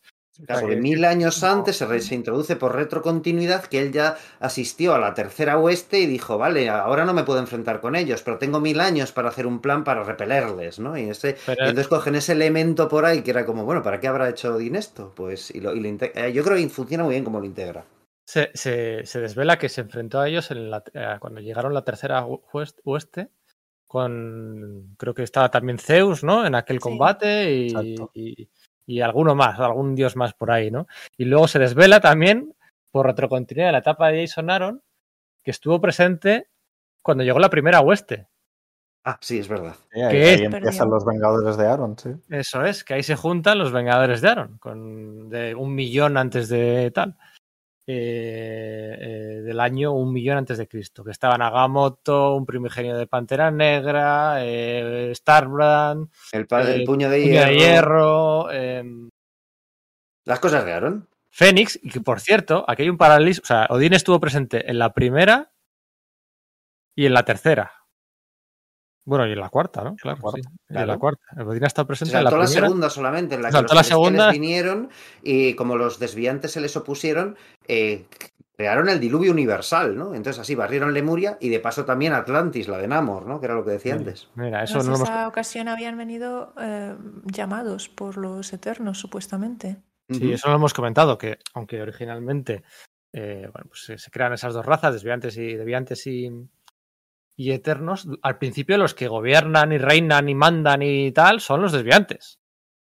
Los que más se multiplican porque su estrategia adaptativa es otra, ¿no? Si las estrategias biológicas son eh, que haya especies que sean muy longevas y, y fuertes o pero no muy prolíficas o muy prolíficas pero, eh, pero más, de, más débiles y tal, pues digamos que los eternos serían la primera y los desviantes los segundos. Los desviantes no tienen vidas especialmente prolongadas, excepto quizás por, ejemplares como Crow o algo y alguno más, ¿no? Sino que, bueno, pues viven más o menos como los mortales y cada una de sus generaciones es totalmente distinta a la suya. Son enormemente prolíficos y eso da lugar a que haya mucha po eh, posibilidad de mutación, lo cual lleva a que su, su, su sociedad tenga un control genético, pues eh, francamente cruel, ¿no? Para que no se les vaya de manos eso de las deformidades, ¿no? Además, luego, pues están sometidos por familias reales, después por la teocracia de, de Gaur, pero supone que todo está justificado. Y yo creo que es algo que hace bastante bien Peter B. Gillis en esa magiserie de 12 números, que son, que es a la que corresponden los siguientes números a los que están ahora mismo publicados, ¿no? El hecho de decir, vale, sí, los desviantes, Kirby nos lo pintó como los malos, pero son una sociedad en, sociedad en sí mismo. Y ya, mismo, ya hemos visto ejemplares suyos que son nobles, como pueden ser eso, Crow o Carcas o el Oye, no, dulce, ¿no? ¿no? te da la sensación de cuando estás leyendo a Crow y a Cena, a Cina, eh, ¿no te da la sensación de que estás viendo a Barda y a Mr. Milagro? No, no porque a, a Mr. Sí, entiendo lo que dices, pero como Mr. Miracle al final eh, de entrada ya se supone que es bueno y que simplemente la, la abuelita sí. bondad no le ha bueno, conseguido pero, domar. Este pero, es como, pero, no, Cross, Cross se redime, ¿no? Amor imposible entre dos mundos. Eh, Romeo y Julieta, es tan viejo como eso, sí. más. ¿no? Lo que pasa es que Crow le redimen y tal, pero, o sea, yo eh, conforme he ido releyendo todo seguido, estaba súper a bordo de esa, de esa relación, me tenían cautivada, ¿no? En general, uh -huh. toda la relación de Cena con, con los desviantes, eh, con Carcas, con con su dulce príncipe eh, Ramsack, que luego resulta que es, es, no me acuerdo dónde, dónde sucedía, pero que era el hijo secreto de Maelstrom, que era el villano de aquellos ah, números no de los Vengadores sí, sí, y tal. Sí, sí, claro, pues Maelstrom era hijo de una desviante tenía, y un inhumano, ¿no? Algo así. Encima tenía parte inhumana, claro.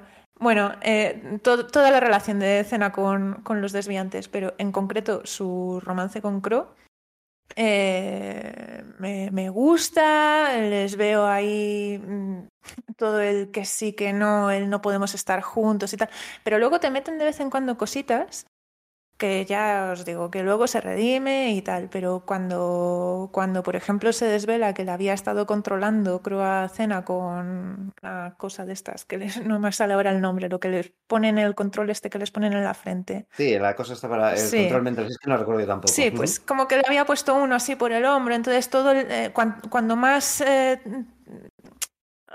fogoso había estado su romance, que estaban huyendo juntos, tipo Bonnie y Clyde, perseguidos por eternos y por desviantes por igual y tal, pues que todo ese tiempo había estado Cena que no es que no fuera genuino su, su, amor por él, pero que había estado controlada un poco ya, ya, ya, por ese tema.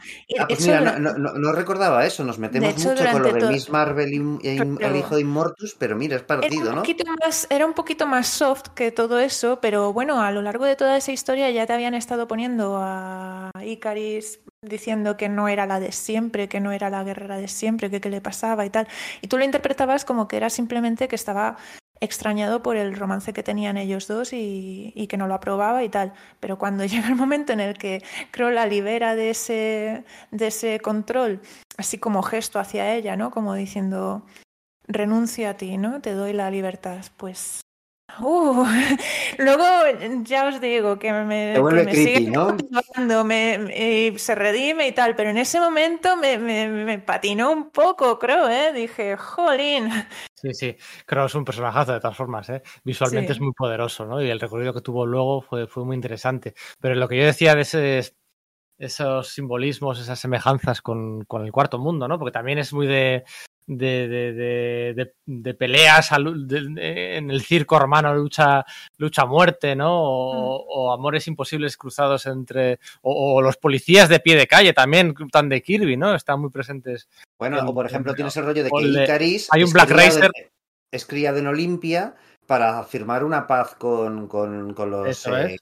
Con lo, lo diré, con los eternos polares, ¿no? Un poco como el pacto de, del intercambio de hijos entre Dark, entre Darkseid y el Gran Padre, ¿no? Ahí es que Sí. es parecido. Y de hecho, ¿Cómo el hijo de? Valkyrie, ¿no? ¿Cómo se llamaba el hijo de.? Como, como muy parecido en, en diseño a Icaris, mm, tiene el esquema de, de colores de Orión, tal cual.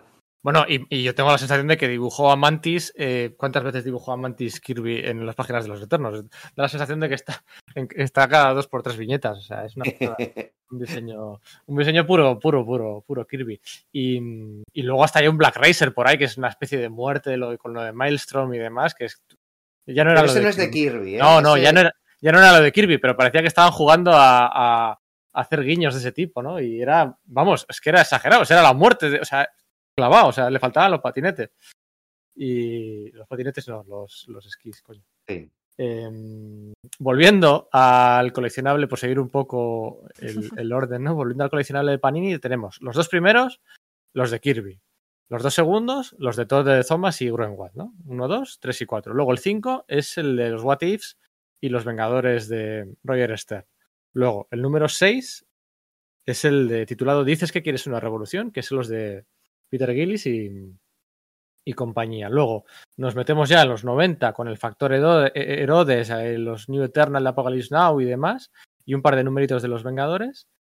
Y luego ya pasamos al siglo XXI con el tomo 8 y el tomo 9, que son los de Neil Gaiman y John Romita, y el tomo 9, los de los hermanos, bueno, no, hermanos no, padre e hijo, si no recuerdo Mm. mal. Eh, Nauf, ¿no? los hermanos, Sí, ay, hermanos no, coño, padre, padre e hijo, eh, los Nauf y Daniel Acuña. Eh, el número, el de los de Gaiman, es el que decía Lidia, por empezar por ahí. ¿Qué os parece si sorteamos sorteamos un tomito de estos? Entre Pues yo creo que molaría, clientes? ¿no? Bueno, uno es un Pues poco cutre, ¿no? Igual sí, pero ¿podemos pe- permitirnos más? Sí, hombre, algo podremos hacer, hombre. Algo seguro que podemos rascar y ahí pedir a Panini. No sé, a ver, ¿cuántos sorteamos? ¿Qué os parecería bien? Pues eh, no sé, podemos sortear eh, cinco quizás. Hmm. Sie- Siete es un número como más místico, ¿no? Sí, igual va, va bien por ahí. ¿Cómo lo veis? ¿O es, po- o es poco? ya ¿Es quedarse corto? ¿Es ya, irnos de... jolín. Se nos, va, se nos va de manos? ¿Cómo lo veis? Bueno, no sé, yo es que soy muy matemático, soy muy de tox y de números redondos. ¿eh? Para mí el 7 será todo lo místico que queráis, pero no es un número nada bonito. Ya, y logísticamente es más complicado, ¿no? Venga, que sean diez. Venga, Venga, vale. diez. Vale, 10. Sorteamos 10 tomos de Los Eternos. Eh... Al gusto, ¿no? Un poco, de, un poco de todo, ¿no? Los que están publicados y los que están por publicar. ¿Os parece bien? Venga, vamos a, cuando salga este podcast, eh, lanzamos un sorteo en Twitter con 10 tomos de la biblioteca de los Eternos, ¿vale? Con 10 tomos. Son 9, la biblioteca de los Eternos son 9, pero nosotros vamos a sortear 10 tomos, porque somos así de, de matemáticos y del TOC nos puede, ¿vale? Eh, son todo cómics enrevesados en algún momento, retrocontinuidades molonas, hardcore y tal, pero no son cómics malos en ningún momento. O sea, que nos estemos quejando de.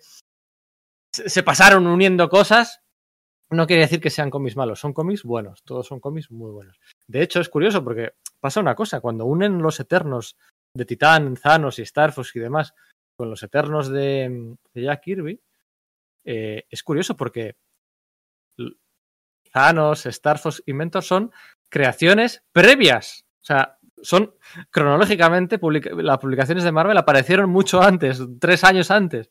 Star Force, Mentor, eh, Isaac, Zano, los hermanos Sangre, Drax, todos esos conceptos aparecen tres años antes, ¿no? Aunque luego les unen, pero realmente son los primeros en debutar. Y, y ya rizando el rizo, muchas de esas creaciones son precisamente guiños de Jim Starlin a lo que estaba haciendo Jack Kirby en el cuarto mundo, ¿no? Se cierran ciclos, se, Sí, se es- círculos círculos por todos los lados, es precioso, ¿sabes? Es, es- exageradamente wi- wikipediesco esto, ¿no? Pero, pero es que se cierran círculos de, de- de- de parecidos, de Y de influencias, de guiños, homenajes, Es etcétera, ¿verdad? precioso, sí, es Ah, precioso. pero es que esto mismo que nos quejamos a veces, ¿no? De que se hacen complicados de leer o que tienes que ir ahí haciéndote un croquis para preparar el podcast o para ir siguiendo la lectura. En el fondo, cuando llevas años leyéndote los de Marvel es lo que te acaba gustando, ¿no? Cuando, cuando acabas de aterrizar, igual te abruma un poco, pero luego encontrar estas conexiones y ir viendo estos guiños tantos cómics después, eh, jolín, pues seguro que los oyentes que tenemos van a disfrutarlo muchísimo. Bueno, yo es que, por ejemplo, casi todas estas cosas las, las descubrí en su día, no leyendo directamente TVO, sino cuando era pequeño o adolescente, ¿no? Pues con las escasas grapas norteamericanas que conseguía pillar del Official Handbook of the Marvel Universe, ¿no? Estas, pues esa colección que eran de, de fichas, de personajes y de lugares y de situaciones y tal. Entonces ibas leyéndote varios y ibas uniendo en tu cabeza, ah, espérate, que aquí está la ficha de estos celestiales y el durmiente y Gaur y, y todo esto, espérate. Y entonces ibas generándote la idea y a mí eso me fascinaba, no sé cómo decirlo. O sea, yo cuando leo estos tebeos y eh, donde se dan las explicaciones, yo ya las sabía porque lo, lo había leído ahí, pues eso, pues con grapas que conseguía, pues en alguna tienda de por aquí, con otra de por allá, con mercadillos de segunda mano, con cosas por el estilo, ¿no? Y conseguí hacerme con toda esta idea, con lo cual luego cuando he dicho que, bueno, pues que me he releído estos tebeos, pues los he disfrutado un montón, la verdad, y los de Kirby me parece que tienen bastante buen ritmo, a pesar de ese rollo confuso, quizás porque yo ya me había hecho esas cosas en la cabeza, o por ejemplo, la primera parte de, lo de, de los Nauk con, con Daniel Acuña, recogiendo el relevo de lo que había dejado Gaiman hecho, me ha gustado mucho, y la parte de Acuña, joder, es que Acuña hoy por hoy ya sabemos que es grande, pero es que entonces ya era increíble, ya era soberbio, era, o sea, de verdad que luego ya la, la colección hacia el final es verdad que pierde, sobre todo cuando se va Acuña de- desde lo gráfico, pero es que está genial, ¿no? Entonces, claro, mm, eh, efectivamente es que disfrutas un montón sacándose ese jugo a, pues eso, a lecturas que pillas por ahí, por, a- eh, por, por otro lado, por referencias en fichas, ¿no? Ya te digo, lo tuve que hacer con, pues, cogiendo esos tebeos de distintos puntos y no es como ahora en, pues bueno, pues con, con Radar Comics, ¿no? Que puedes hacer la, la compra del, del previews cada, pues cada, cada mes, ¿no? Comprarte toda la grapa americana que desees, la que va saliendo cada mes, o ir tirando, por ejemplo, Claro. eso de, bueno, pues de, de retapados, de mm, sus Artist Edition, incluso, y mucho material antiguo, muy antiguo, ¿no? Que tienen ahí en esa tienda que tienen ahí pequeñita en, ahí en Madrid, en el corazón de Malasaña, en la calle Ruiz, ¿no? Dedicada exclusivamente a las, a las grapas USA, ¿no? El Eh, otro día estuve, estuve hablando con ellos y que por cierto me dijeron, ¿eh? que me dijeron que, que transmita en el puente de, de ahora que nada, en, un mes, ¿no? El puente este de diciembre, abren todos los días, ¿vale? Abren, si queréis ir, todos los que bajáis a Madrid eh, a ver el musical del Rey León, como manda la tradición, sí. en el puente de la Constitución, que parece que es una tradición española de esas que le gustan a Ayuso, ¿eh? todos ahí a ver el Rey León y hacer las compras en, eh, abren todos los días, abren viernes, abren sábado, abren domingo, abren lunes, todos los días del puente de la Constitución, todos los días del fin de, todos los días abren Radar Comics. Estaban, estaban pensando si ir a si ir a la convención esta que va a haber, ¿no? Al festival, que si Madrid com- Comic El Pop Comic Up, o algo, Pop-Up, ¿no? algo así, sí, sí. Y me decían, no sé qué me dijo, ¿no? Sí, nos ofrecen un stand, no sé si de 10 metros cuadrados. Y le dije yo, pues, la tienda es más pequeña. La tienda más pequeña. Es una tienda pequeñita, súper acogedora, súper cálida y donde tiene Llena de encanto. llena de encanto, vamos, y todo material de importación y de, y de, y de, y de calidad. Y sí, sí, ahí podéis comprar, por ejemplo, pues eso, los cómics de, de que está haciendo ahora Kieron Gillen, ¿no? Que hay que sí que no, durante unos años que había desaparecido de Marvel, que parecía que sí que no iba a volver nunca, y bueno, pues le han convencido, le convencieron eh, haciéndole, dejándole hacer una serie de estas de rol que le gustan, que le gustan tanto a él. ¿Sabéis cómo se llama esta serie que está haciendo que, que le flipa? La de Dai, dices. ¿Eh? No, pero Dai, es en Image, ¿no? Dai es para Image, sí, uno de estos de juegos de, de muñequitos, es que no, no, tengo ni idea. Eh... No sé cuál me estás diciendo, publicada por Marvel. Sí, hombre, a ver, me vais a hacer buscarlo. Marvel Comics, Kieron Gillen.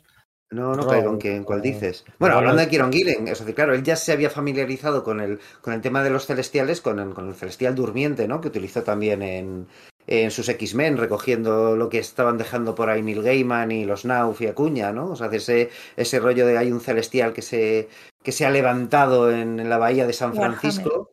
Warhammer. Warhammer. Vale, vale, vale, sí, sí, sí, que no es rol, pero bueno, para mí es lo mismo porque Eso, no entiendo nada. Y... Pero sí, son miniaturas, de acuerdo. De acuerdo. Bueno, pero... Que le chiflan, le chiflan a Gillen y le dijeron, ah, tenemos esta licencia, ¿quieres hacerla? Sí, bueno. Ah, pues no sabías que Marvel había sacado TVOs de eso, fíjate. Sí, pues sí, eso es en, también en Radar Comics. Y a cambio de Warhammer, eh, qué, qué ignorante soy. Eh, eh, los míos en los cómics. Bueno, o sea, los cómics. Bueno, es que, eh, claro, Kieron Gillen es inglés y en el Reino Unido hay mucha tradición de cómics de, de, de Warhammer. Por ejemplo, eso sí. los había dibujados por Kev Walker, ¿no? Que hizo esa miniserie ¿Eh? de seis números de, eh, de, la línea Max, ¿no? Eh, guionizada por Chuck Austen, reinventando todo el, toda la mitología, ¿no? Bueno, Dan Abnett, ¿no? Es otro de los grandes Eso es. del universo cósmico de Marvel que también ha escrito tropecientas novelas de Warhammer 40.000. Eso es, de los fantasmas de Gaunt y compañía, ¿no? Sí, ahí hay, hay puentes entre el universo cósmico de Marvel y, y Games Workshop.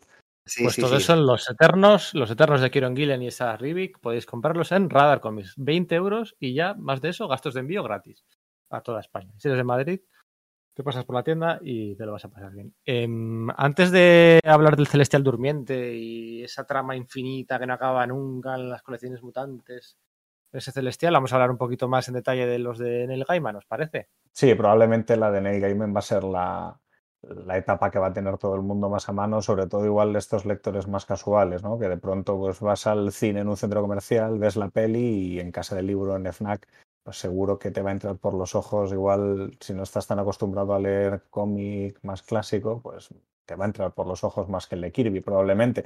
Y, y uno de los aciertos de, de, la serie, que también puede ser controvertido, pero a mí me parece que ahí Romita Jr. está, está de dulce. Uh -huh.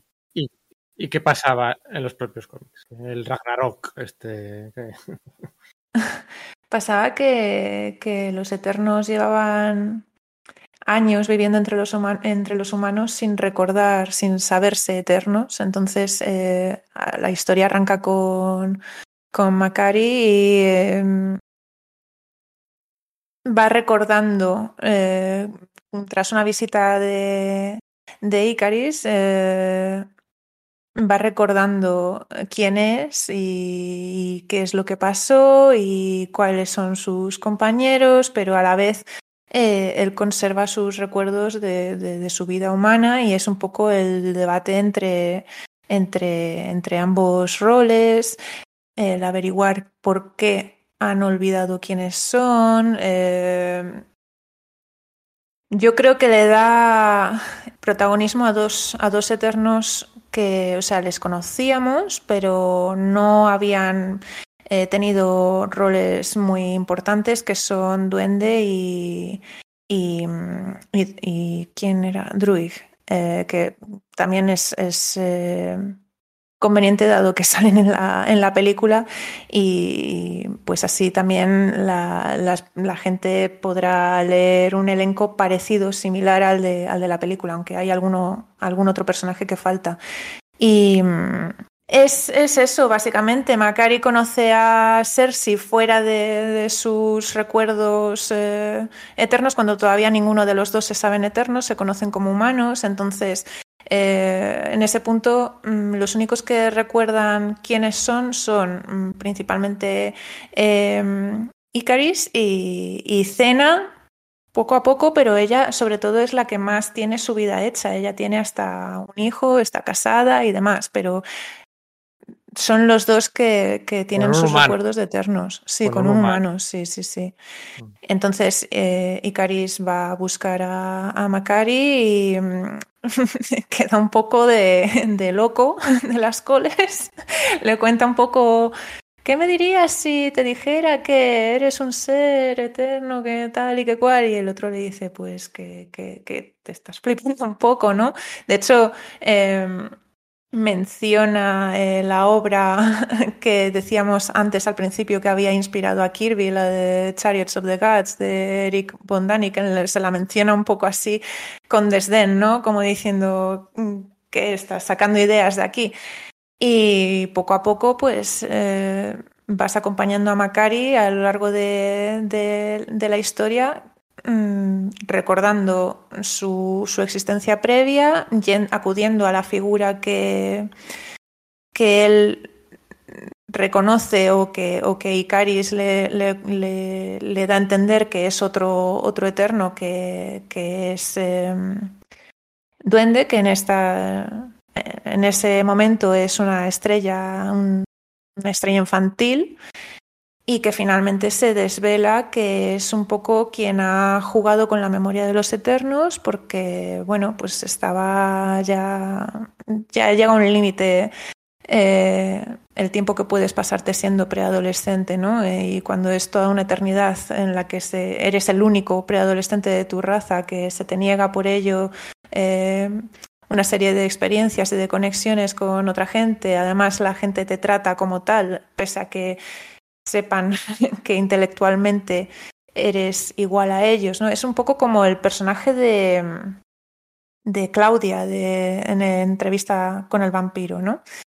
Y, a mí, ¿sabes a lo que me pues recuerda un montón ese punto? El, Bueno, ese punto en general esta hora de, de, los Eternos, porque no olvidemos que, bueno, que Neil Gaiman se mete aquí en hace, hace, hacer trabajos para Marvel, también para eh, financiar su juicio con Todd McFarlane por los derechos de Miracle Man. Eh, me recuerda mucho a Miracle Man esto, este rollo de tíos superpoderosos que no recuerdan su pasado, uno de ellos, sin embargo, que tiene, que es infantil, ¿no? Que es Johnny Bates en el caso de Miracle Man, es el que en realidad es, digamos, una figura.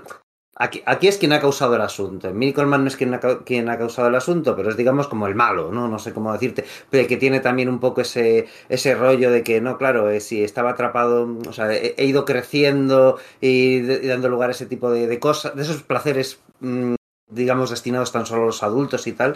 A mí sí me parece que Gaiman toca algunos eh, tropos que, que, ya ha tocado, ¿no? Da la impresión de que es un poco trabajo alimenticio, lo cual no quita para que tenga gran calidad, ¿no?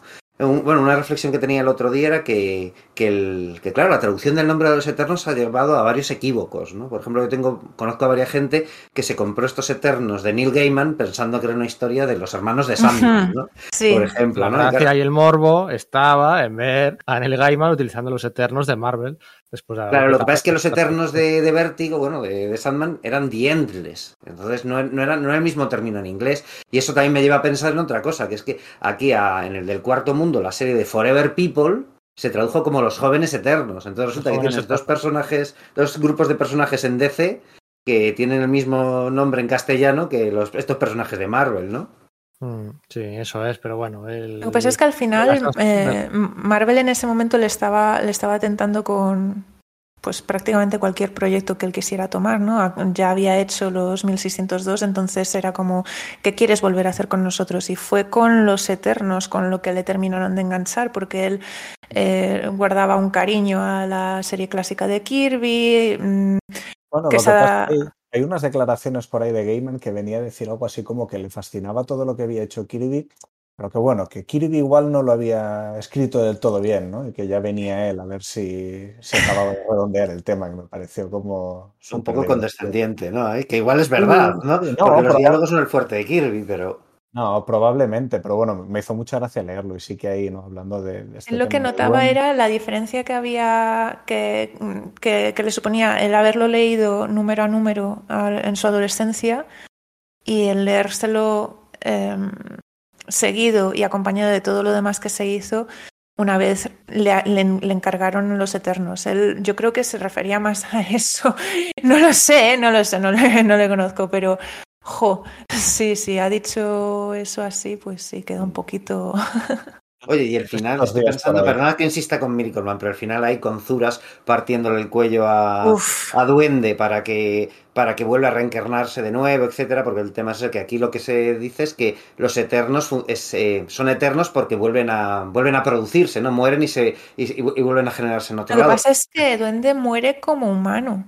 Eso es, pero luego más adelante será, será retomado. Sí, luego claro, sí, sí, pero en ese momento yo no sé si le mata con esa intención, me refiero. Sí, yo creo que dice algo así como que tardará más en, volver a aparecer. y eso también me mm, recuerda un montón al, final del, del Miracle Man de Alan Moore, ¿no? Donde Miracle Man hace lo mismo con Johnny Bates cuando asume su forma humana, le, le parte el cuello, el cuello, al niño por, bueno, pues por todo, todo, todo lo que ha liado, ¿no?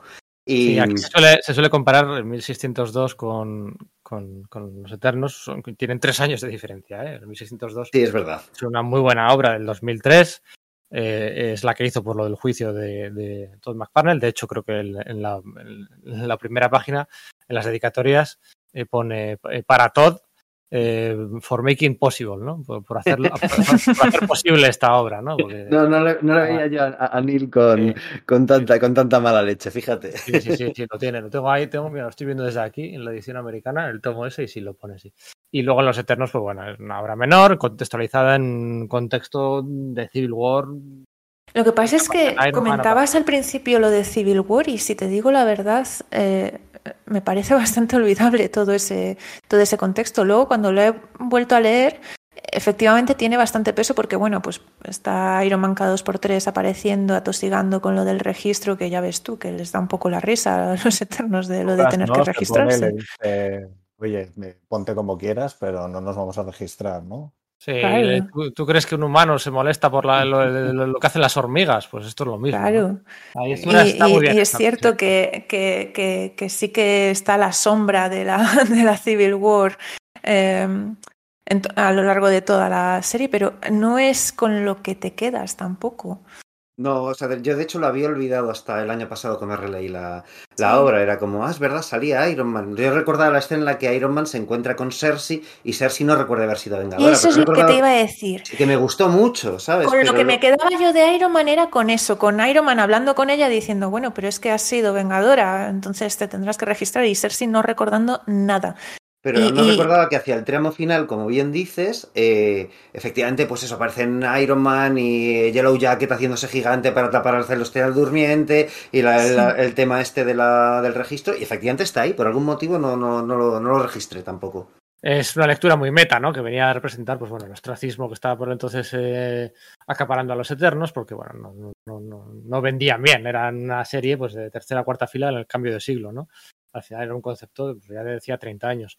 Y bueno, venía a ser un poco un Ragnarok y luego, bueno, de hecho es que luego han hecho otro Ragnarok, ¿no? A raíz de lo de Jason Aaron, otra vez desaparecen los Eternos y los recupera Kieron Gillen con una hoja vacía, un folio en blanco. Bueno, sí, pero utiliza muy bien ese concepto de Game Man de no, son, son vueltos a, construir, que por cierto, eh, contradice la, la, cómo insertó Mark Gruenwald a los Eternos en el universo Marvel, ¿no? Porque lo que dice es que eh, bueno, eran muy poderosos, eran longevos, eran tal, pero fue Cronos, ¿no? Eh, cuando todavía tenía, digamos, forma corpórea, el que haciendo un experimento sobre el tema del tiempo, que para eso se llama Cronos, como el titán del tiempo eh, de la mitología grecorromana, pues eh, produjo una explosión que hizo que todos se congelasen y que no envejeciesen jamás, ¿no? Y que él es cuando pierde el cuerpo y ya es como lo conocemos en lo de, en lo de Starling, o sea que la inmortalidad de los Eternos venía de ahí y Gaiman eh, introduce otra nueva, ¿no? En realidad, que a mí me parece que funciona muy bien, ¿eh? Y luego está, bueno, pues el tema de el tema de que los celestiales sí que tenían más presencia por aquel entonces en el universo Marvel, ¿no? Eh, no quiero sacar yo el tema de la saga de X Factor de la Guerra del Juicio, ¿no? Judgment War. ¿Cómo que no quieres? La saga posterior a Inferno con Paul Smith en estado de gloria. Lo que pasa es que le hacen un feeling Kieron Dwyer. Eh, luego le hace el final de saga, lo dibuja Rick Buckler, creo que era el que dibujaba el final de saga, y pierde un poquito ahí. Un poquito no era el mejor Rick Buckler en esos años, mm. ¿verdad? Pero bueno, que los celestiales los fuimos viendo por todos los lados, acordaros, ¿no? De, de, ese apadrinamiento que hacen de Franklin Richards después de durante el Reborn, ¿no? Como que estaban buscando que, podían, que pensaban que, que, Franklin Richards podría convertirse en uno de ellos, en un celestial de todo el poder que tenía, y por ahí estaba la, la celestial esta que se convertía en una especie de a Shema. humana, a Shema y tal. Los celestiales volverían a aparecer todo el rato, todo el rato. Luego a través Los cuatro fantásticos de Hickman, ¿no? Vuelven ahí a verse con Franklin. Sí, sí, bueno, la- el combate final, sí, eso ya es 2010 y algo, sí, sí, bueno, sí, pega un salto ahí guapo, ¿eh? Eh, del 90 y pocos, ah, sí, sí, sí, también, efectivamente, sí, sí, los celestiales salen constantemente, ¿no? A veces como más villanos, otras veces como más enigmáticos. En la serie luego- de X51, que no está publicada aquí en España, el final era eso, que, que- que el hombre máquina, ¿no? que había sido eh, creado en la serie 2001 de Jack Kirby cuando tenían la licencia en los años 70, pues los celestiales se lo llevan con él, ¿no? Un poco aprovechando esa conexión que había sido establecida en Tierra X, ¿no? Y luego Warren Ellis pues hace un, una- un chiste importante al respecto en, en su colección esta de Next Wave, ¿no? Al respecto de que, de que no le soportaban. Que es básicamente el mismo chiste que luego hace, eh, aunque no como chiste, que hace Fred Van Lente con aquellos, aquellos nue- supuestos nuevos dioses que iban a surgir al final de la, de la, la, de la etapa esta de Thor, ¿no? La, la saga esta de Thor, de Roy Thomas y Keith Pollard y tal, se resuelve cuando Gea ofrece a los, eh, a los celestiales a 12 humanos perfectos para que se los lleven con ellos y los conviertan en nuevos dioses, ¿no? Ojo, y Y una eso- cosa que no... eh, espera, espera, bueno, sí, Sí, sí, acaba. luego- Perdón, perdón, perdón. No, es que has dicho lo de Gea me he acordado que, que sí, que el número 300 de Thor está muy guay con el clímax del combate, pero es que en el 301 se desvela que Gea es la madre de Thor. Que era lo que decía la, la mitología griega. Eh, perdón, la mitología nórdica. Eso, la nórdica. Y luego, que ya me chifla con, las comparaciones con Odín, se desvela que los Vengadores de un Millón antes de Cristo, estos de Jason Aaron, se desvela que Lady Phoenix, aquella Lady Phoenix, es la madre de Thor. O sea, es que Sí. hay paralelismos constantemente. Nos podríamos pasar aquí hablando de los paralelismos, de los guiños, de los retrocontinuidades. De...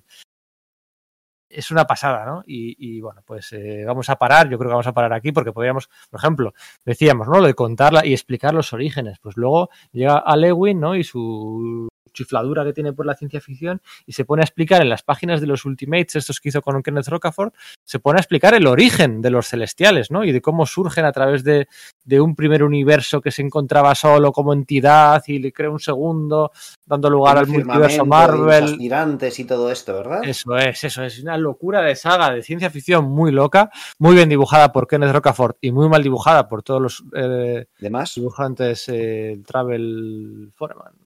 Sí. Y bueno, qué, qué- qué- qué bajona.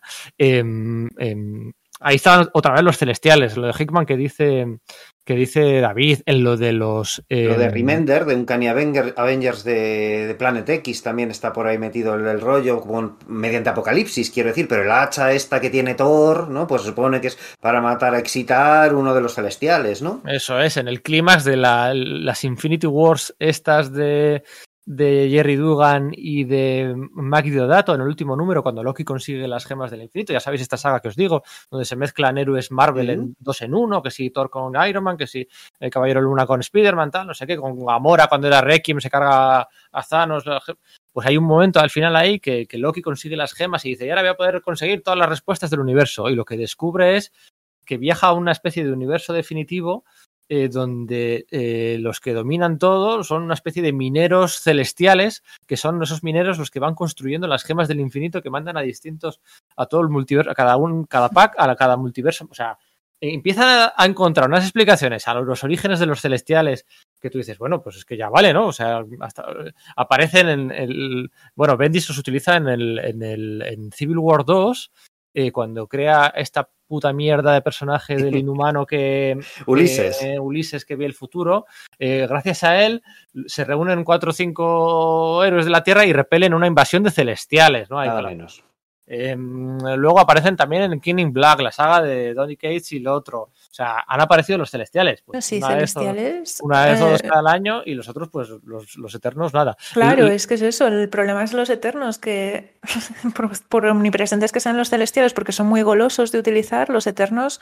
Al final, antes estábamos hablando de lo de Gaiman. Si Gaiman no, lo, no le hubiera llamado la atención coger a los eternos, que Sada los tenía en el banquillo, no tenía planes para ellos. No es que se los asignara por decir, "Mm, yo creo que por aquí podría salir algo interesante. No, era por, por, por ofrecerle algo que De le pudiera hecho, llamar la atención. De hecho, los eternos, no dir- o sea, más importantes, eh, ¿quiénes son los eternos o los celestiales? Los celestiales ya han debutado en el, en el Marvel Cinematic Universe. O sea, Claro, Ya, los Guardianes de la verdad. Galaxia. En Guardianes de la Galaxia ya, o sea, los celestiales ya han aparecido, no van a aparecer aquí por primera vez. A ver cómo lo hacen, más cerca de Kirby o qué. De, una cabeza de un celestial es la, el nowhere este de los Guardianes de la Galaxia. Sí, o sea, posiblemente nuestros cuando, oyentes. Cuando el coleccionista eh, explica ahí el origen de las gemas del infinito, se ve a uno de los celestiales emitiendo un juicio sobre un planeta. Eh, tal cual. Además, tal cual, ¿eh?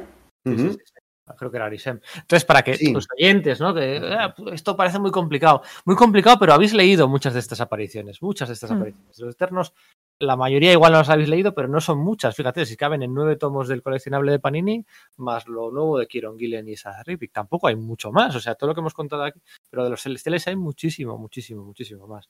Y lo que no me acuerdo muy bien es eh, de cómo acababa la saga aquella del celestial durmiente y que si se ponía de pies encima de la X en San Francisco con los X-Men y, y daban largas y no acaban de contar nada y luego había un episodio de 100 años en el pasado y tal, pero no me acuerdo muy bien cómo acababa aquello. Honestamente, yo no lo he leído. O sea, yo lo- el- eh, me hizo mogollón de gracia acabar el, pues el volumen de los Nauf y tal, que bueno, pues donde se estaban desarrollando todo esto y tal. Y una pena porque efectivamente no está, no, no está Acuña y hay, por ejemplo, hay una Sara Pikeli muy debutante que está muy verde y otros que, ah, que regular, pero lo cierto es que la historia con el celestial durmiente, que era pues el celestial negro que se vuelve dorado y se yergue y toda la leche, parecía muy interesante, retomado por Gillen en los X-Men, lo utilizan un montón, pero en ese punto eh, le perdí la pista a las colecciones mutantes y, y no sé cómo- muy bien cómo acabó eso en realidad. Eh, ¿Alguna idea vosotros? Yo, yo estoy igual que tú, Sergio. Esa, Sí, época de también. lapso de no leer colecciones mutantes, estar un poco hastiado y no reconectar hasta, hasta mucho después. Es algo que no, que no he leído. Es que además como que todas las cosas precedentes del, del Celestial Durmiente sí las tengo claras porque aparecen eso en la saga de Peter B. Gillis y luego Walt bueno, de, Peter B. Gillis y de Walt Simonson. No olvidemos Sí, sí, sí. que a. Jim Shooter no le gustaban los guiones de Peter B. Gillis y entonces le echa. B. Gillis hace ese, pues esa, esa despedida a lo grande con, esa, con ese episodio de la fiesta de disfraces, pero luego entra Walt Simonson y Walt Simonson utiliza todo esto del celestial durmiente, como es poseado, poseído por Gaur, como luego, pues bueno, pues Gaur es, con- es condenado a estar fuera, pero el, el celestial durmiente sigue ahí abajo y va apareciendo pues en episodios de Estela Plateada, eh, Simonson también empieza a utilizarlo pues en sus episodios de Los Vengadores, ¿no? Donde también recupera, por ejemplo, a, a Gilgamesh, ¿no? Que Gilgamesh, a fin y a cuentas, era el, el, el olvidado, ¿no? El, eterno olvidado, ¿no? Que, suene, suene raro, ¿no? uno de los eternos, claro, que se llama el olvidado porque actuaba como un héroe eh, con- junto con, con el resto de la especie humana y, bueno, pues Zuras no veía bien aquello. Bueno, pues está exiliado y Simonson lo incorpora ahí a los Vengadores para nada, en realidad. Y luego lo continúa en sus cuatro fantásticos en la saga esta, que bueno, que, que hace no solo el guion, sino también el dibujo, ¿no? Con esto de la burbuja temporal y toda la leche. Entonces, como que. Y he ido siguiendo. Gigamesh volvía luego, Gilgamesh volvía luego en la encrucijada, en la traición. Sí, en la saga esta de la que se desvelaba que, pues para morir, ¿no? Moría ahí. Efectivamente, como- amigo. como eh, chaqueta amarilla, ¿no? Y como, y como la niñera de los inhumanos. A mí es un personaje que me gusta, excepto esas apariciones, ¿eh? La verdad que, en- que, lo de, que en lo de Kirby, en lo de Begilis, en lo de, en lo de Thor, en, en lo que está haciendo ahora Gillen y tal, me, a mí me gusta ese personaje, ¿no? Sí, eh, También Pero tiene ahí- algunas trazas de Orión también ahí. Un poco sí, un poco tiene también, ¿no? Pero no sé, como que normalmente su aspecto, los, tra- los diseños de los trajes que tiene me suelen gustar, menos este de la capa y el casco de toro, no sé cómo decirte. Bueno, oye, ¿os queda algo por decir? ¿Queréis comentar algo? ¿Queréis comentar algún detallito, alguna, no sé, algún, que se os haya quedado, alguna referencia cultural, alguna expectativa por la peli, por la secuela de la peli, por el fracaso de la peli, por, no sé, ¿saldrá Thanos, no saldrá Thanos? Pues nada, que me hace, a mí me hace gracia, aparte de la, de la elección del casting, ¿no? Supongo que, bueno, que estoy diciendo una obviedad, pero Icaris y, el Caballero Negro han sido hermanos en Juego de Tronos, ¿no? Lo cual no sé si eso va a ser una especie de guiño, tipo de revelación para darle algo más a Dane Whitman respecto al Caballero Negro. La verdad es que a mí sí me apetece ver eso. Y la verdad es que tengo ganas de ver la peli, voy con muy pocas expectativas porque asumo que tendrá muy poco que ver con, con todo esto de lo que hemos estado hablando. De hecho, me sorprenderán ver los, los puntos en los que se recreen, que Cine Marvel los tiene, ¿no? Y será como, oye, a disfrutarlo. Pero, no sé, lo que, lo que yo he visto a mí me, pa- me parece que puede hacer que la peli mm, la pueda disfrutar, honestamente.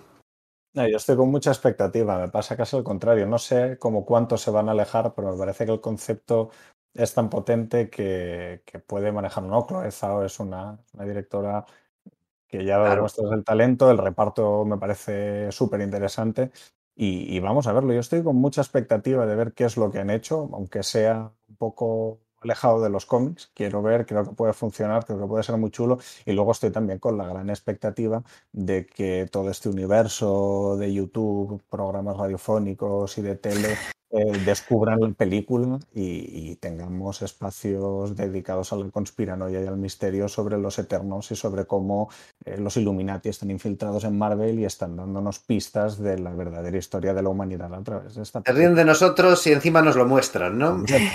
Por, supuesto. Sí, sí, sí, Por supuesto, y ahí van a volver, vamos a volver a tener Eric Bondanique, ni a Zacarías Sitchi, ni la cueva de los tallos y las líneas de Nazca. Empezad a buscar esto en, Google y, leed luego los, los Eternos de Kirby, que, todo cobra otra dimensión.